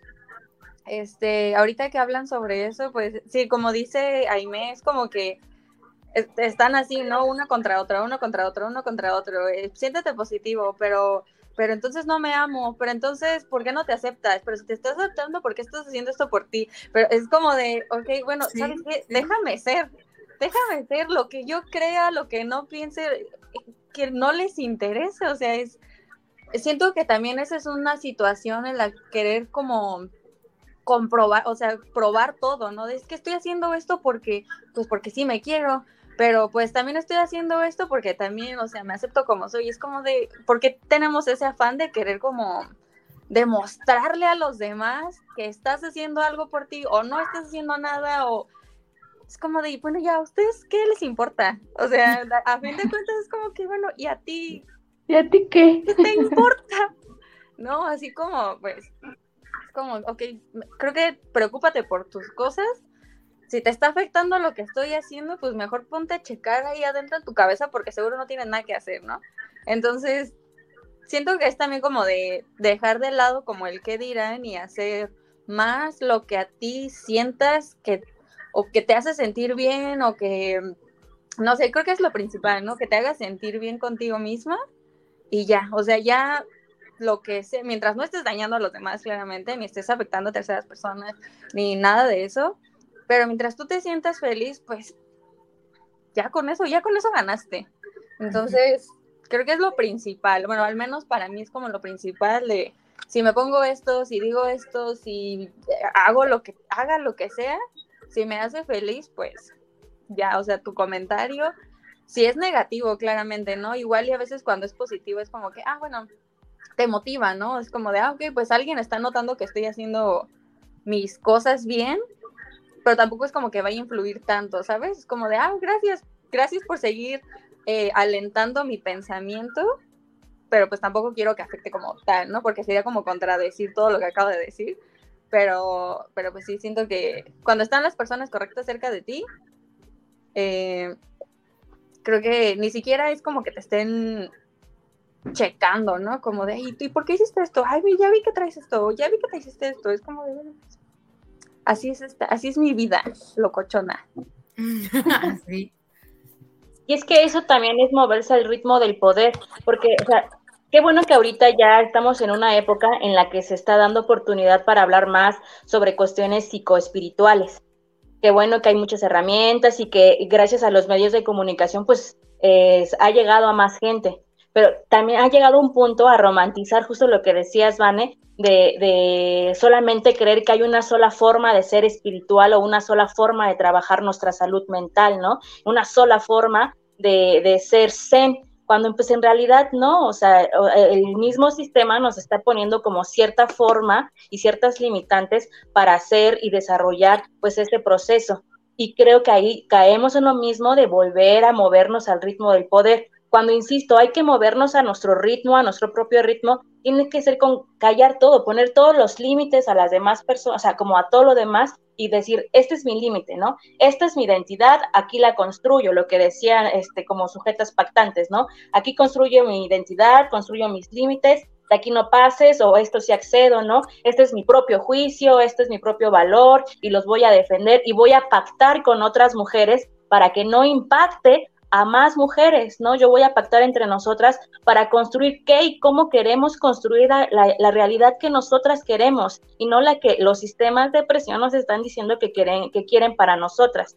Entonces, pues claro, o sea, al final, eh, si nosotras mismas no comenzamos a pactar entre nosotras, comenzar a reconocernos como sujetas pactantes y pactar con otras, vamos a dejar que las demás personas, en este caso los varones y los sistemas, pues sigan pensando y construyendo la vida por nosotras.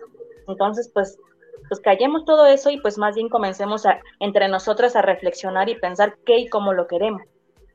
Sí, totalmente de acuerdo. Yo la verdad pienso que a veces es súper difícil comenzar a hacer esto, como a ser más autónomo en tus decisiones y en tus pensamientos. Por lo que yo, la verdad, siempre, siempre, siempre, siempre recomiendo es como que empezar con una terapia, empezar a tomar terapia, porque la verdad solamente así, bueno, no solamente así, sino es una manera de ir construyendo poco a poco tu amor propio.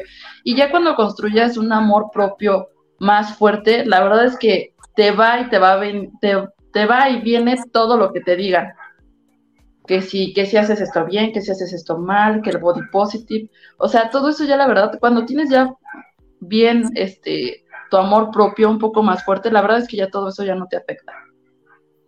Oye, Vanet, ¿y cómo, cómo duele? O sea, ¿cómo duele poner límites y cómo duele empezar a, a, marcar este espacio de yo decido, es como dice, no es mi cuerpo, yo veo hacia dónde y cómo. Duele mucho y a veces a esto me refería con el amor propio y con toda esta romantización, porque no es que un día me desperté y dije voy a mandar a la fregada a todos los que opinan de mi cuerpo, porque inclusive a veces esos pueden ser nuestros propios papás, hermanos, tíos, abuelos, amigos. ¿Y cómo llega a ser tan complicado marcarle un límite? No sé, a tu mamá, a tu papá, a tus abuelitos, a tus tíos, a tus amigas, porque a veces no les pasa como que, bueno, luego yo he escuchado que te tiembla la voz de, no, de mi cuerpo no digas nada porque me hace sentir mal. Esa, esa, esa, esa palabra, ese sácalo, duele muchísimo y es un proceso poco a poco que se tiene que trabajar. Hay muchas mujeres que a lo mejor y sí, un día despertaron y dijeron, ya basta, y está bien y está perfecto y es válido, pero hay otros que les cuesta muchísimo más trabajo llevar a cabo todo ese proceso de decir, ya no, ya no voy a permitir que estén hablando de esto, ya no voy a permitir que me afecte tal cosa, porque todo esto es un procedimiento y hay veces en que se tardan meses, años en tratar de ir deconstruyendo cada creencia y cada opinión hacia nosotras. Entonces, voy a, esta pregunta que me gustaría que, que contestaran con sinceridad. ¿Cómo se sienten con ustedes mismas? ¿Están a gusto con ustedes mismas, con las personas que son, con las mujeres que son, con el cuerpo que tienen? Y me gustaría contestar esto justo también situándolo a las cirugías estéticas, que yo creo que también es un tema eh, que, que es válido y propio a abordarlo en este momento. Antes yo decía, si hay una cosa que yo me quisiera operar, sería la nariz. Yo creo que típico, ¿no? Casi todas hemos dicho como me quiero operar la nariz o me quiero poner un poco más de no sé, de boobies o algo así, ¿no? Pero yo decía eso, si hay algo que yo me quiero operar es la nariz, porque no me gusta, porque esto no sé qué, no sé cuánto. Ha sido como que un proceso igual, grande en, en, es tu nariz, está bonita tal cual es, ámala, quiérela, acéptala, y hoy en día digo, no, no me la quiero operar, no porque eh, simplemente digo no, ya no porque realmente me va al espejo, me gusta cómo soy, me gusta cómo me estoy mirando, pero para llegar a ese punto creo que es algo bastante crucial. Hoy en día no me quiero operar absolutamente nada, me gusta el cuerpo que tengo tal cual soy, pero claro que hubo momentos en el cual yo decía, híjole, el tema de las estrías, cómo, de verdad que cómo me afectaba bastante esta, este punto de decir, híjole, ¿qué va a pasar cuando yo me ponga algún traje de baño y, me tome alguna foto? ¿Cómo me voy a ver? ¿Cómo, ¿Cómo se van a ver? Porque eso no es lo normal en un cuerpo. ¿No? Y todo esto se ha ido procesando. Y la verdad es que también voy a decir una cosa muy sincera. Eh, eh, parte también del peso es también un privilegio muy grande. Siempre he sido una persona delgada y también estoy consciente que ser una persona delgada es un privilegio muy grande. Nunca he tenido algún problema con el peso de que no me guste, que la lonjita, que aquello y esto, pero sí con las estrías. Entonces ha sido un proceso también el estar poco a poquito y aceptando. Entonces, yo les pregunto a ustedes, ¿cómo se siente con ustedes mismas? ¿Les gusta su cuerpo? ¿Les gusta el cabello? ¿O si hubo algún momento en que no les gustaba algo? Y también cómo fue que ustedes lo fueron aceptando. Creo que opino lo mismo. Siempre es un proceso muy, pues, muy fuerte. O sea, hay que tener como el valor de realmente decir, ¿sabes qué? O sea, pues e, esta eres tú, ¿por qué vas a querer cambiar lo que tú eres, la esencia, este, físico o todo eso que te hace tú mismo, creo que sí es bien complicado entenderlo. Y igual me pasaba lo mismo, así como es que yo no soy como las personas que te ponen, ay, que las modelos, que te ponen esto, y es como, y, y como que para qué, ¿no? O sea, ¿cuál sería el punto para gustarle a alguien, para que me acepten, para que tener el complemento, el, sí, el complemento, o el cumplido más bien, o, o, cuál, cuál sería el punto de hacerlo, ¿no? Sé que no sería, o sea, sería cambiarme a mí misma por tratar de tener la aceptación de alguna manera, que digan, ah, mira, sí, ella es así. Entonces, ahora, ahora que ya he tenido como igual el mismo proceso como de, esta eres tú y, así, o sea, no es como que digas, bueno, pues ya confórmate, pero es como realmente entender que no te hace falta nada, o sea, tengo salud, eh, me siento feliz, tengo todas estas cosas que hacen que el físico sea como, digo, pues, pues está, ¿no? Pero pues creo que mi esencia, mi, mi pensar, mi, mi forma de ser es como que algo, un peso más fuerte en lo que me hace, me hace poner ya eso de lado, ¿no? Como en segundo plano, como de no es tan importante como te lo han hecho querer entender, porque pues es solamente lo que tú ves, ¿no? Después de que seas así, no manches, la persona más hermosa, pero güey, qué nefasta, o este, no sé, ¿no? Es como que no, no sé, es mi punto de pensar, tal vez también está mal criticar como de, ay, pues estás, eres bien molesto, güey, no tienes educación, o este, eres muy grosera, o todas esas cosas que se aceptan, no sé, no sé si se acepten, pero sí es como que muy difícil. Hay muchas cosas en las que pues chocas, ¿no? Porque es como es esto, pero también es esto, pero es, es como que bien complicado de poderlo entrelazar, a mi punto de vista.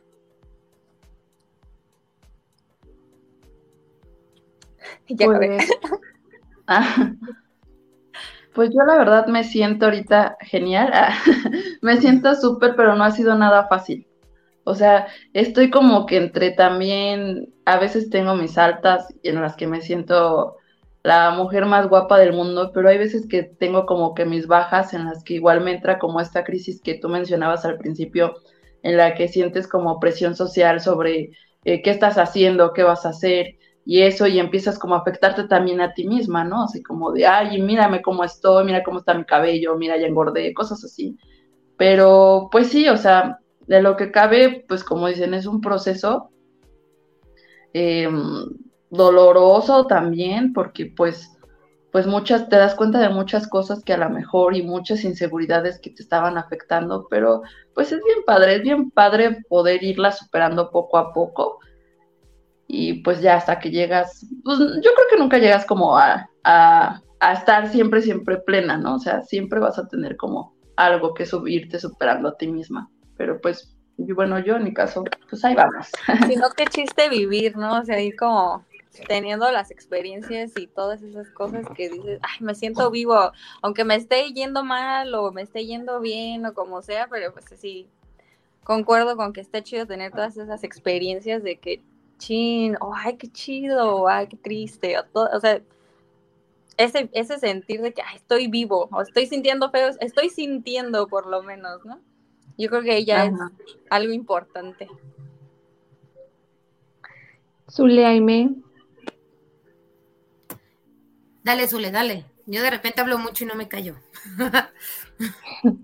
es que esta pregunta me causa como, no sé, no, me, mueve, me mueve todo porque creo que siguen siendo preguntas, este, como eh, un poco ligadas a estos estereotipos, ¿no? Porque ¿por qué constantemente nos tenemos que estar preguntando nosotras cómo nos sentimos, ¿no?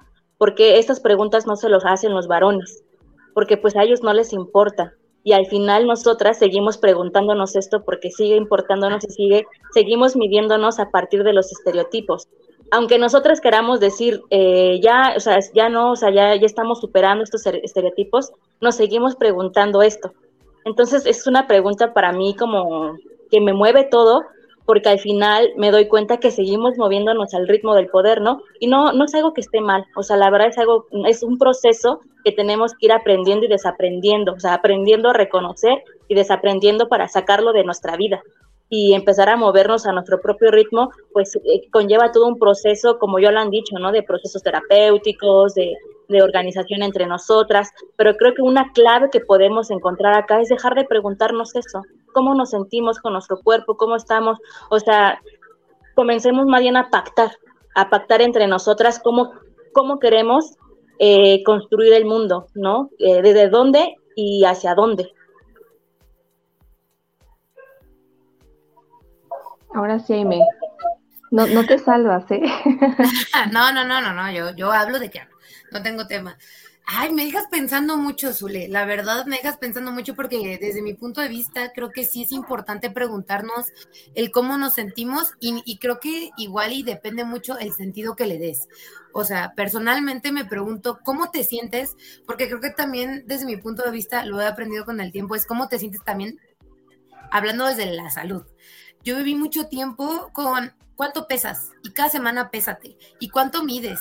Oye, y ahora te ves más cachetona, yo era menos. Y, y hace una semana me enfermé me pesaron y la verdad es que ya para mí no, no generó nada. Claramente fue un, avance que yo logré y dije, ay, ay, qué bueno porque yo, yo viví estresada, ¿no? Con, con el peso. Y es que estoy chaparrita y, y, pesas mucho más de lo que mides y etcétera, ¿no? Yo ya empecé a verme al espejo y decir, ¿cómo, cómo me, cómo me siento conmigo misma, me gusta cómo me veo, me siento sexy, me gusta, me gusta lo, lo, lo, fuerte que me veo, lo, etcétera. Y, a, mí por lo menos creo que es más como algo también espiritual, porque al final de cuentas yo practico también pole dance y me gusta mucho jugar tocho. Entonces para mí tiene que ver mucho también que es mi herramienta, es mi, es mi, es lo que yo ocupo para lograr subirme al tubo y hacer cosas, lo que ocupo para poder correr y atrapar el balón. Creo que ya le cambié el sentido como de cómo me veo, cómo me siento como de que cómo me ven las personas, pues no, ya me veo como un cómo me siento conmigo misma, me gustan esas piernas porque son las piernas que me hacen correr, me gustan esos brazos y esos hombros mamados de, de que, que, me han criticado mucho porque soy mujer y estoy no sé qué, me gustan porque ahora me gustan y los abrazo mucho porque digo, esos brazos son los que me hacen treparme, y hacer mis mil cosas, ¿no? Puedo decir, ahora contestando a la pregunta, ¿cómo me siento con mi cuerpo ahorita? Híjole, me siento muy bien y creo que como todo, y como lo dije en un inicio, eh, el progreso no es lineal y creo que es una, una montaña rusa otra vez, ¿no? Eh, hace tiempo duré como un año y medio, mm, podría decirlo, seguido, con extensiones de pestañas. Yo fui feliz, fui la más, o sea, yo estaba encantada porque me levantaba y ya no me arreglaba. Yo decía, ay, no, sí, yo súper natural y me amo y me encanto. Me las quité y me dio una como depresión de que dije, es que ya no soy bonita y es que ya no tengo pestañas, y es que otra vez, y me dio mucho coraje porque yo antes de las extensiones yo ya me sentía bonita y me sentía bien sin una bota de maquillaje, y, y sentí como que retrocedí, otra vez el body positive, ¿no? Gritándome de, ¿cómo que retrocediste? ¿Sabes? Y, así de que, ¿cómo, ¿cómo es posible? Y yo, no, otra vez, no puede ser posible, y sentirme mal y culpable, ¿no? Entonces estoy como en ese lapso en el que digo, ok, está bien, que hayas usado extensiones y te haya gustado mucho cómo te veías y cómo te sentías con ellas. Y es válido que ahorita ya no te sientas tan bien, pero es otra vez, ok, ni modo. Hay una chica en Instagram que sigo que es como de gimnasio, bueno, hace mucho ejercicio en el gym y ella dice que cuando tú retomas, después de dejarlo mucho tiempo, no es empezar de cero, es retomar desde donde te quedaste. Y creo que es 100% lo mismo. O sea, yo no soy la IME de hace cinco años que no se amaba sin maquillaje más bien, soy la IME que como que ya no me encanta de nuevo, pero es volverlo a trabajar y volver a estar con la cara lavada y decir, soy bonita. O sea, la verdad es que soy bonita. Y recordármelo y recordármelo y volverlo a trabajar. Entonces, creo que es más o menos como, como yo lo veo, como lo trato de manejar y cómo me siento yo ahorita, la verdad.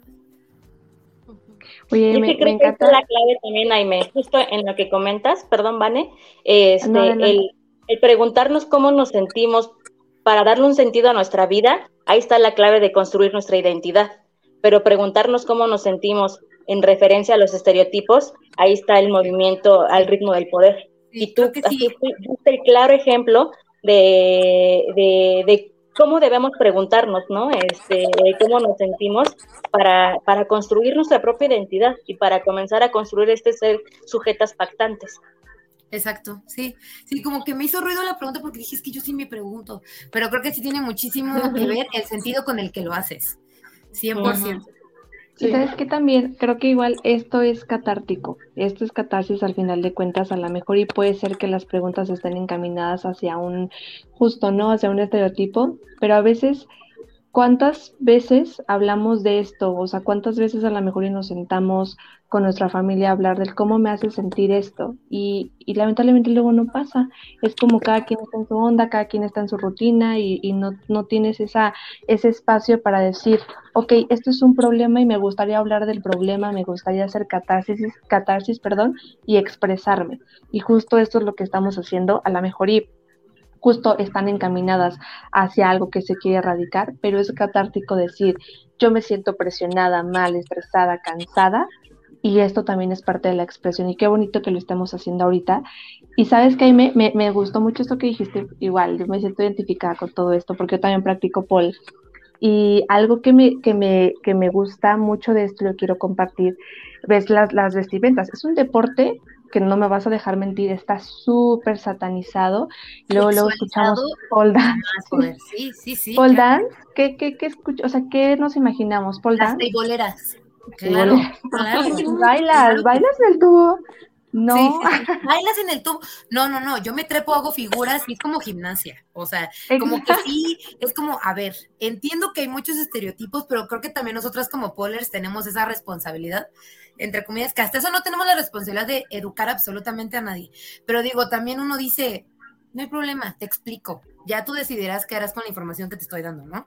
Claro. Pero, sí, Sí, es que en, en ese momento y sí ha pasado, como de que entonces bailas y ocupas tacones de este tamaño. No, o sea, bueno, yo estoy descalza, hay personas que sí, hay personas que no, yo estoy descalza. Te lo juro que no he hecho una coreografía, yo hago figuras y, y justo digo, base como de gimnasia. Pero a lo que quiero llegar es también en la vestimenta. Me pasaba mucho esto, me voy a salir un poquito de contexto, pero también para que las demás conozcan esto. Hay vestimentas en las cuales muchas mujeres deciden llevar un short y una blusa así, ¿no? Y hay mujeres que deciden llevar top y un short o a veces como tipo calzón. ¿Por qué? Porque obviamente necesitas tener descubierto pues todo el cuerpo, ¿no? Y al principio no saben cómo, yo decía como, ay no, yo no, yo no quiero mostrar mi abdomen, yo no quiero mostrar tanto mis piernas porque como, qué valor, ¿no? Yo decía, ahorita que- entiendo. tienen un chorro de Sí, o sea, autoestima, sí, claro. yo decía, Sí, entiendo y digo, wow, yo ya, ya ocupo eh, top y digo, y esto también va desde que el ojo tiene que ver lo que es normal. Haz que tu ojo vea lo normal, haz que tu ojo vea tantos cuerpos, haz que tu ojo vea tantas pieles, haz que tu ojo vea tipos de cabello, o sea, haz que tu ojo vea lo normal. Yo veía a mis compañeras y decía, no inventes, o sea, qué, qué padre. Y ahorita, hoy en día, yo ocupo top, ocupo short y digo, pues sí, estoy así, así hago mis figuras sin vergüenza alguna, pero ve cómo hasta en los deportes. Está la sexualización y están los estereotipos y tan es claro como en el pole dance. Eso era lo que quería decir, porque me Digo- mucho. contexto para todas y trato de darlo siempre porque creo que yo también me considero como una persona feminista y, y que mm, tanto como feminista dentro de la comunidad LGBT y que intenta romper como todo este tipo de estereotipos, me gusta mucho educar porque a mí sí me gusta sentarme y decirte, ok, eh, no, mm, no, no soy tebolera, eh, yo no bailo con tacones, pero existe el pole exotic. Existe la rama de pole exotic en donde sí, sí bailas con tacones gigantes, de la forma más sensual y sexy que quieras, pero eso no significa que sea teibolera. Entonces, a mí sí me gusta como acercar y, y explicarlo porque digo, bueno, o sea, mm, tu comentario viene de- desde la ignorancia y no hay ningún problema si es que te acercas y me escuchas y dices, ok, ok, ya te entendí, ¿no? No siempre la mujer que practica el pole es teibolera, o no siempre todas ocupan tacones y siempre bailan, ¿no? Y digo, también como contexto, en pole se ocupa poca ropa porque nosotras ocupamos agarres. ¿A qué me refiero con agarres? El tubo, eh, pues es de cierto material y tú te tienes que agarrar pues de tu piel, o sea, no tenemos de otra. Entonces muchas veces a mí me pasaba, como dice Vane, uno, en- todo, yo creo que a la mayoría de las polers nos pasa, entran como de que hay con la playerita pero tapadita, ¿no? Y el shortcito, ¿no? No, que sí, hija. Conforme vas avanzando te vas dando cuenta que necesitas el agarre de acá y necesitas el abdomen de este lado y luego necesitas acá el agarre de abajo de la, del, del pecho y necesitas agarre luego de la pompi. Entonces tú te vas dando cuenta con el tiempo también que de verdad no es esa vestimenta nada más porque, ay, queremos enseñar. No, porque lo necesitamos para el deporte. Así como los nadadores necesitan un cierto eh, tipo de traje, así como las de voleibol necesitan un short y una licra, etcétera, etcétera, en pole es lo mismo. Y creo que también es una evolución porque creo que también afecta mucho el ambiente en el que te encuentres. Y ahorita estamos hablando de Paul y creo que afecta, o sea, creo que a todos nos pasa en cualquier, en cualquier ámbito. A mí me pasaba que yo también decía, ay, no, qué penita, ay, no, qué penita, ¿no? No me voy, no. Y es que yo no tengo pompa y me voy a ver bien ridícula poniéndome un calzón. El día que decidí ponerme un calzón porque dije, ay, sí me gusta cómo se me ve en mi casa. Voy a ir y a ver qué tal.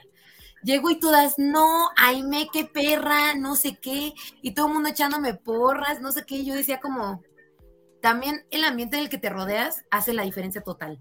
A mí eso me hizo sentir cómoda y el que la maestra no me juzgara porque traigo un calzón y es que tengo que abrir las piernas y es que se me ve la ingle y es que no sé qué, el no sentirme juzgada hizo que yo pudiera seguir ocupando ese tipo de ropa. No significa que todos los días la use cada vez que voy a clase, pero me hace sentir cómoda al usarlo porque estoy en un ambiente en el que puedo y que además me funciona para el deporte en el que practico. Entonces, ahí lo podemos extender a que si tú vas con tus amigas a una pijamada y te quieres dormir en una playera con calzones y todas estamos cómodas, nadie te va a decir nada de tus estrías, de que no tienes pompi, de que se te ve acá, de que traigo playera sin mangas y se me mueva acá el gordito.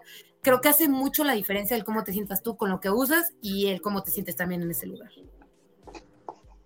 Este hashtag bendito Paul Dance que nos dio libertad y nos salvó. La verdad sí, completamente, muy, completamente. Muy padre yo digo, ya como agregar nada más, Ahí me les va a contar la historia de. No, les voy a contar la historia de cómo contar, es cierto, no, pero creo que también me cuesta mucho trabajo el tema del pole exotic. El pole exotic sí es como de que métete al tubo y hace esto y no sé qué, y agárrate acá, y lo hacen padrísimo, lo hacen padrísimo. A mí me cuesta mucho trabajo porque me siento culpable de ser sexy y sensual, porque voy a sentir que me van a sexualizar, porque siento que me van a señalar y decir, es que ella está haciendo que la acosen porque se está. Entonces, es todo un tema, o sea, es todo un tema en el que estamos y que no debe debería de ser así.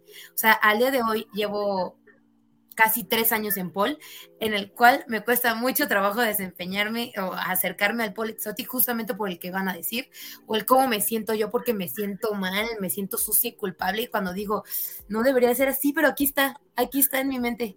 Y creo que es cuestión de seguirlo trabajando, ¿no? Pero eso me da mucho coraje, es como de, ay, no, me da mucho coraje, es como de, déjame sentir lo que estoy sintiendo, si quiero hacer, si me quiero mover, si quiero bailar, si me quiero hacer así, déjame ser, creo que eso es lo principal, ¿no? Dejarte ser, déjame sentirme sensual conmigo, déjame y, y si te molesta, pues volteate. Dale skip, dale skip, ajá, dale skip en redes ¿Te molesta mi brillo? ¿Cómo era? ¿Te, molesta mi brillo?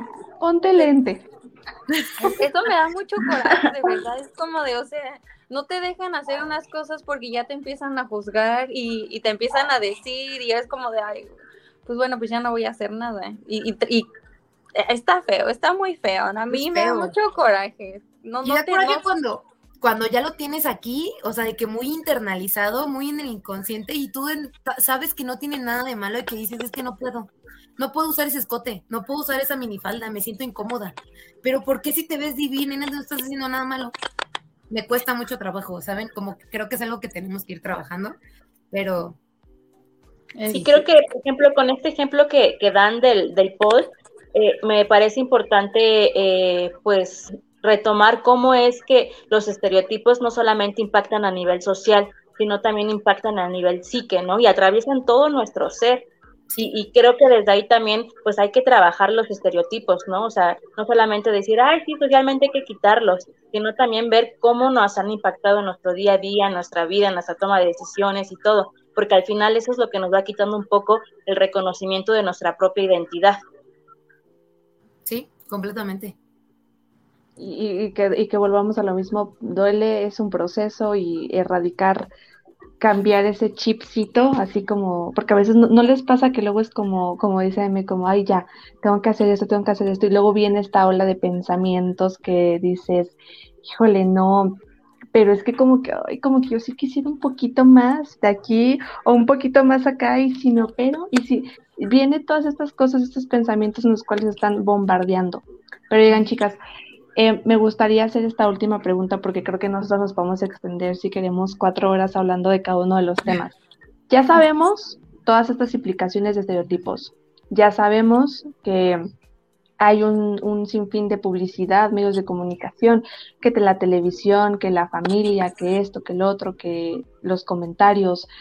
Ya sabemos que hay un montón de cánones de belleza, que hay estereotipos que nos dañan. Ok, ¿qué podemos hacer? Me gustaría que cada una de nosotras dijéramos desde nuestra perspectiva, desde nuestra trinchera, dirían por ahí, desde nuestra experiencia, ¿qué haremos? O sea, ¿qué les recomendarían? Porque estoy segura que muchas mujeres están viendo esto, muchas adolescentes que también nos ven y que están en este proceso.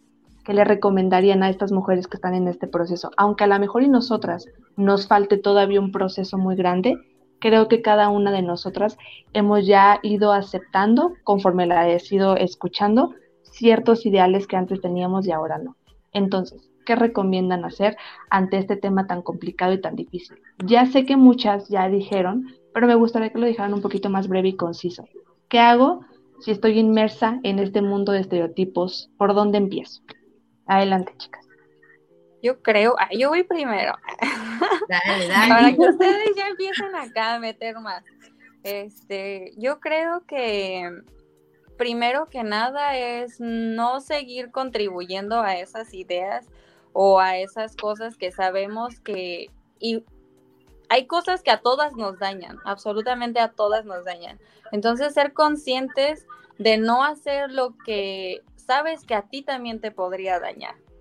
Creo que eso es tener un poco más de empatía. No, no, o sea, tanto a las mujeres como a todos en este planeta, ¿no? Ser conscientes y ser empáticos de que todos sentimos, de que todos, todos tenemos de todo en nuestras vidas. Eh, otra, pues creo que sí, informarte es algo también muy principal. Informarte siempre, estar como em, llena de toda esa información, de que no, mm, no te dejes llevar por los estereotipos, por lo que ves en todos lados, eh, como decía este la compañera, ¿cómo te llamas? Perdóname, este, ¿cómo te llamas? Perdóname. Es que soy mala con los nombres. La que está aquí arriba de mí. Zuleina. Zule, soy Zule.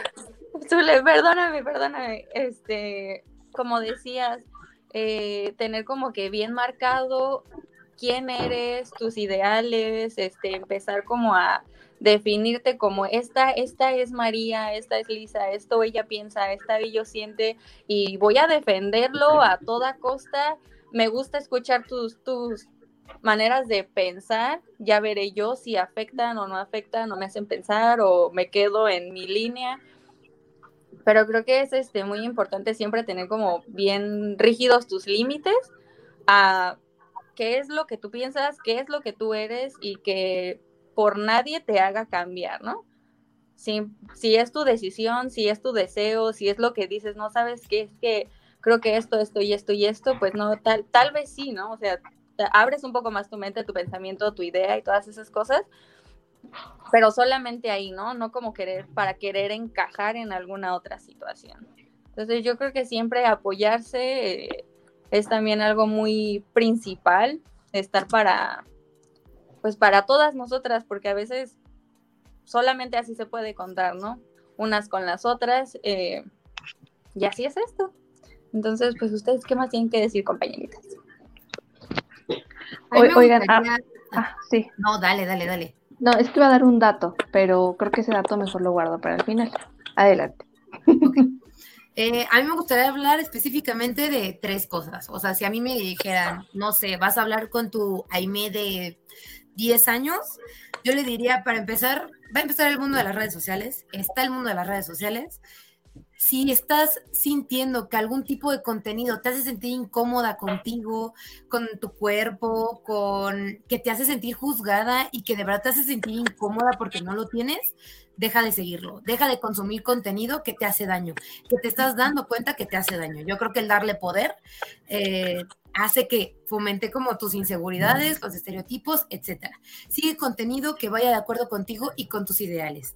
Eh, si vas al gimnasio y estás viendo que la morra nada más sube cosas como de cuerpo perfecto y no sé qué, y hay otra que te está enseñando cosas más de la realidad y que no es un cuerpo perfecto y te identificas más con su cuerpo, síguela a ella y deja de seguir a la otra. No porque la otra sea mala, pero si a ti no te está haciendo bien, creo que no hay ningún problema. Unfollow, siguiente.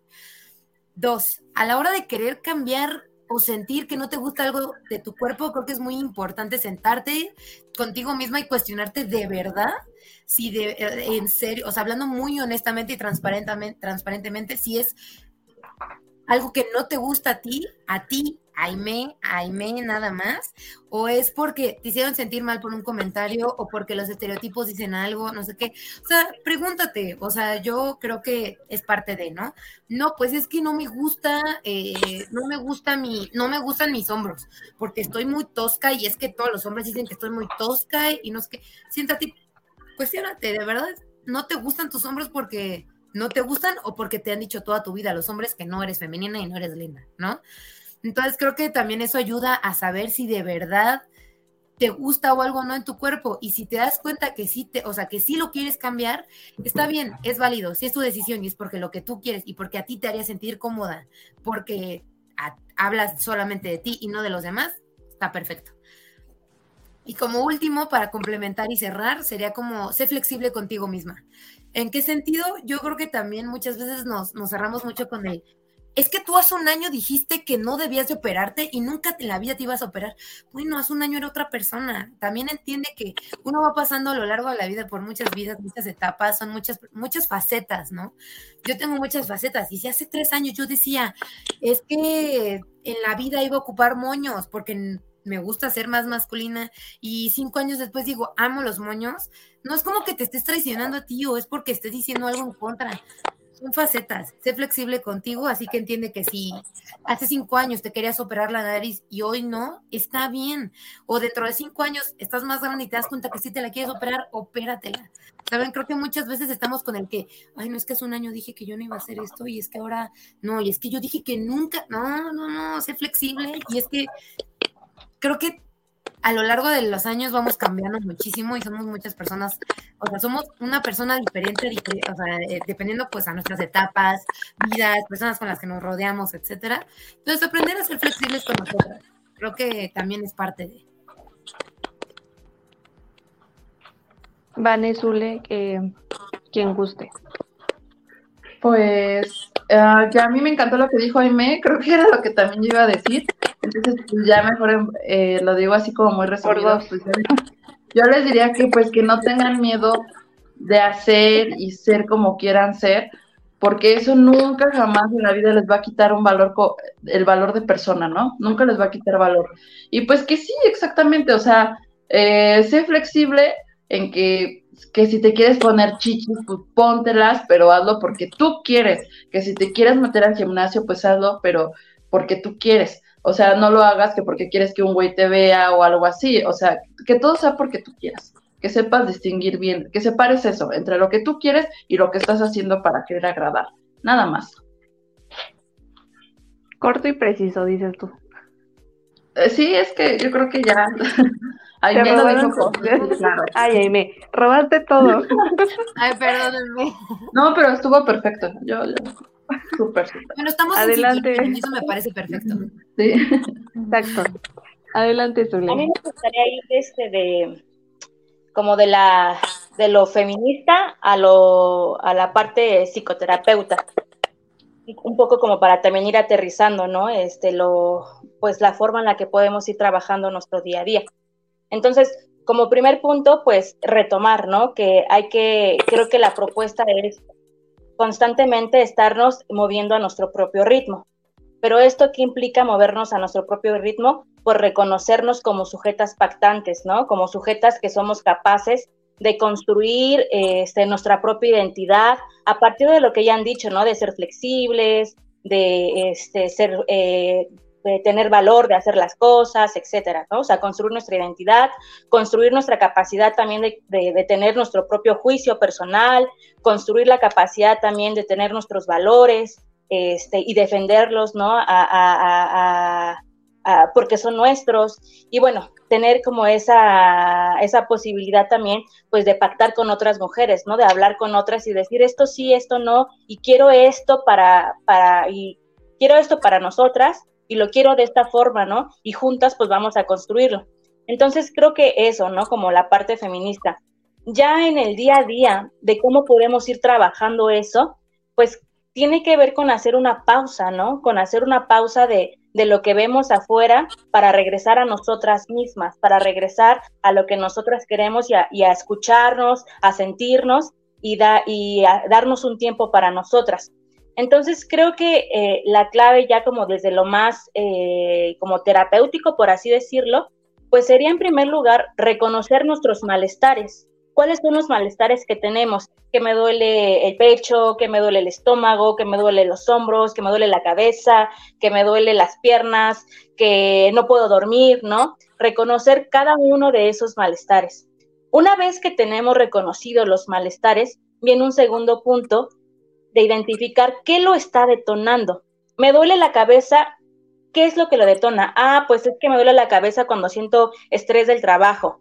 Ah, es que me duele la panza cuando me dicen en la calle o cuando me dicen en mi casa, cuando me dice mi pareja, cuando me dice tal. Cuando tenemos bien identificado cuáles son esas eh, detonantes, ahora sí podemos identificar cómo está afectando nuestro día a día, que sería el tercer paso, ¿no? Una vez que afecte, que veamos cómo identifica nuestro día a día, ah, pues no tengo mis ocho horas de sueño, ah, pues este, no puedo comer tales cosas, ah, pues no puedo estar bien en el trabajo por tal, pues ahora sí vamos a ver el cuarto paso que tiene que ver con identificar qué es lo social que lo está potenciando, y entonces ahí está la clave, ahí está la clave para poder ir deconstruyendo estos estereotipos y quitarnos los estereotipos de nuestra vida que nos afecten y poder construir nuestra identidad. Porque una vez identificando socialmente qué lo está detonando, vamos a encontrar esta relación biopsicosocial que nos está limitando eh, los estereotipos, ¿no? O sea, nuestra identidad y nuestro desarrollo personal a partir de los estereotipos. Y con eso cierro. Oigan, pues miren, a mí me gustaría decir tres datos. Creo que hubo un tema que me hubiera gustado profundizarlo un poquito más, pero ahorita pues por cuestiones de tiempo no se puede profundizar tanto como me hubiera gustado, que es el de las cirugías y todo el contexto que hay detrás de esto, y porque cada vez hay más. En México es el tercer lugar a nivel mundial en realización de cirugías estéticas después de Estados Unidos y Brasil. Y una de las cirugías estéticas más realizadas en México es la liposucción, seguida del aumento de senos en cuestión de implantes. Entonces, todo esto pues tiene ah, eh, un, motivo, tiene un porqué, porque también el factor de edad eh, está tan presente que cada vez hay más chicas de 13 a 15 años haciéndose sus primeras operaciones de liposucción o de senos. Todo esto seguido por una eh, obviamente un permiso de los padres porque son menores de edad. Sin embargo, también me, hubiera encantado hablar un poquito más de esto porque inclusive puede haber chicas que tengan algún tipo de operación y no es el punto de sentirse culpables porque tienen operaciones, porque se operaron la nariz o porque se operaron los glúteos. Al contrario, no, no va por ahí. Solamente algo que me llamó mucho la atención es también el profesionalismo que nosotros como profesionales de la salud mental tenemos en estos temas, en el que justo los cirujanos también son parte de, más bien un buen cirujano es una persona que también te aprende a poner límites y te dice, ¿sabes qué? Fíjate que ya llevas tantas cirugías, ya llevas algún proceso como medio raro en cuestión, o sea, ellos saben, entonces ellos detectan estos focos rojos y automáticamente los canalizan al departamento de psicología para ver qué es lo que está pasando con esa chica o con ese chico, ¿no? En este caso, pues chicas. Entonces, me parece algo también muy importante, justo el factor de edad, lo de las cirugías, no es el plan de juzgar nada, simplemente como dice Lisa, como dice Vane, si lo quieres hacer, hazlo, como dice Aime, si quieres hacerlo en un tiempo después porque te dio la gana ya operarte la nariz, los senos, los glúteos, adelante, hazlo.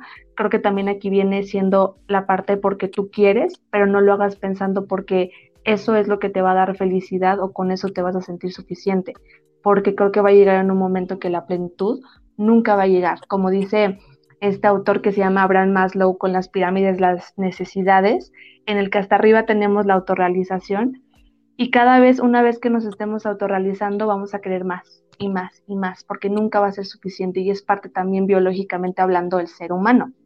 Entonces, me hubiera encantado profundizar más de este tema y también ver, el, conocer el factor edad, el por qué cada vez hay más niñas queriéndose operar y modificar el cuerpo. Creo que también es hablando desde una forma consciente o no consciente de lo que estamos haciendo con alguna modificación de nuestro cuerpo, pero bueno, ya será para otra ocasión, quizás para otra transmisión. A mí con lo que me gustaría cerrar, que creo que ustedes ya lo definieron perfectamente en cada una de sus palabras, es eh, enfocarte en quién eres y conocerte primero que nada, eh, abrazándote también a esa niña. Es algo muy importante y se tiende o se deja de lado, porque creo que parte de ciertas inconformidades, inseguridades eh, que nos llegamos a ver nosotras mismas, viene desde un origen y a veces ese origen es desde la niña que fuimos. Hay heridas que no las hemos sanado, que no hemos abrazado y que no hemos hecho las paces. Entonces también estaría bonito echarnos un clavado eh, en, en, esa infancia de qué fue lo que pasó, qué detonó. ¿Duele? Sí, duele muchísimo porque a veces es abrir tantas cosas que por algo teníamos cerradas pero desde ahí parten muchas cosas del concepto que tenemos hoy en, hoy, hoy en día. Entonces, abrácense, abracen a esa niña. Hay un ejercicio tan bonito que es justo la meditación, en el cual te visualices, veas a esa niña, le digas palabras, recuérdate, ve una foto, dile esas cosas que te faltó escuchar y no saben qué tan terapéutico es eso, abrazar lo que fuimos, porque eso parte y da la guía a lo que somos hoy en día. Entonces, chicas, me dio muchísimo gusto tenerlas aquí. Sé que es un tema y que fue un tema bastante fuerte para algunas el aprender sobre todo a reconocer, que esa es una parte también muy importante, y aceptar la realidad. Y más feo, en el que sabemos que este tipo de publicidad, de estereotipos van a seguir existiendo lamentablemente en redes sociales, en televisión, en revistas, van a seguir ahí. Pero bueno, cambiando nuestra perspectiva, cambiando nuestra forma de pensar, creo que podemos cambiar mundos, empezando por el propio. Entonces, chicas, las abrazo muchísimo a cada una de ustedes. Gracias por estar aquí presentes, porque estamos haciendo justo esa concientización de la realidad en la que cada una de nosotras vivimos. Y me encanta porque yo también aprendí de cada una de ustedes. Aprendí de su realidad y espero que ustedes también hayan aprendido de la mía. Y sobre todo no juzgando y empatizando y escuchando con cada opinión. ¿Alguien quisiera cerrar con algo? ¿Alguna frase? ¿Algo que quisieran decir para despedirnos? O ya, nos vamos, como ustedes digan. Igual nos han pedido hasta saludos, ¿eh? Esto no lo hemos hecho eh, eh, Alfonso y yo en las demás transmisiones, pero nos han dicho, podemos mandar un saludo que a mi mamá, a mis primas, adelante, ¿eh? si quieren, lo pueden hacer. A mí me gustaría agregar que hoy que estamos en el día de 8 de marzo, grítalo, si tienes algo que decir, grítalo, no lo dudes, que no te dé miedo, dilo, grítalo, porque creo que nos han enseñado que eh, calladita nos vemos más bonitas y no es cierto. Entonces, hoy y siempre todos los días practícalo, grítalo y dilo y que no te dé miedo a hablar. Creo que también es algo que, no, que, nos hace falta a las mujeres. Decir y hablar y, y no quedarnos calladas.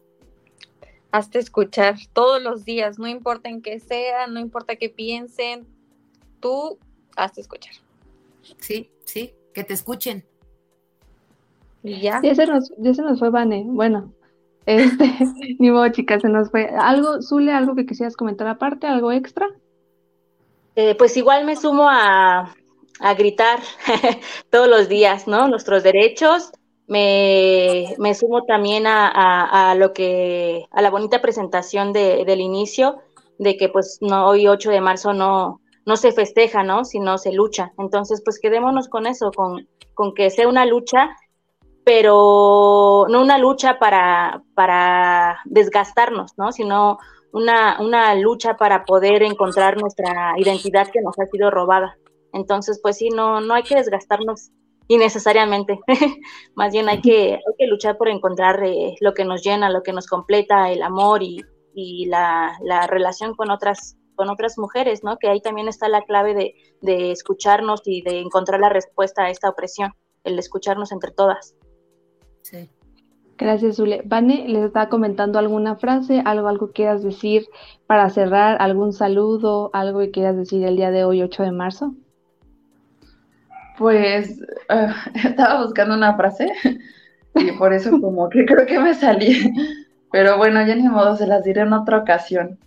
Este, pues nada, o sea que igual mucha, les mando un abrazo a todas, igual mucha fuerza, mucho amor, eh, hay que seguirnos apoyando, o sea, de verdad que está bien padre poder platicar así eh, todos estos temas con nosotras mismas, o sea, vernos siempre como, como amix y no como enemix. Sí, sí, claro. Chicas, pues yo les agradezco por estar aquí, por el tiempo. Sabemos que eh, era complicado también por el tiempo poder conectarnos, pero gracias por tomarse una hora, dos horas de su tiempo. Yo creo que esto también es muy catártico, como dije. y qué bueno que están aquí, que se está dando el tiempo a las personas que nos están viendo y que nos están escuchando. Recuerden nuevamente, pueden interactuar con este video compartiéndolo, difundiéndolo, dándole like, comentando, eh, obviamente con, con respeto. Y pues nuevamente agradecerles a ustedes que están aquí. Eh, gracias porque creo que esto justo es aportar un granito de arena a esta concientización y a estas realidades que nos faltó y estoy consciente que nos faltó muchas cosas que abordar, que son demasiadas. Pero bueno, empezamos por una de las cosas que se puede llegar a observar como un poco banal, pero a veces eso que se considera banal es, es invisible por algo. Entonces, qué bueno que lo tocamos, qué bueno que nos expresamos, qué bueno que hablamos desde la honestidad, desde la persona, nos quitamos un poquitito esta bata de profesionales o esta etiqueta y hablamos como las mujeres y los seres humanos que somos, que al final de cuentas eso es lo importante.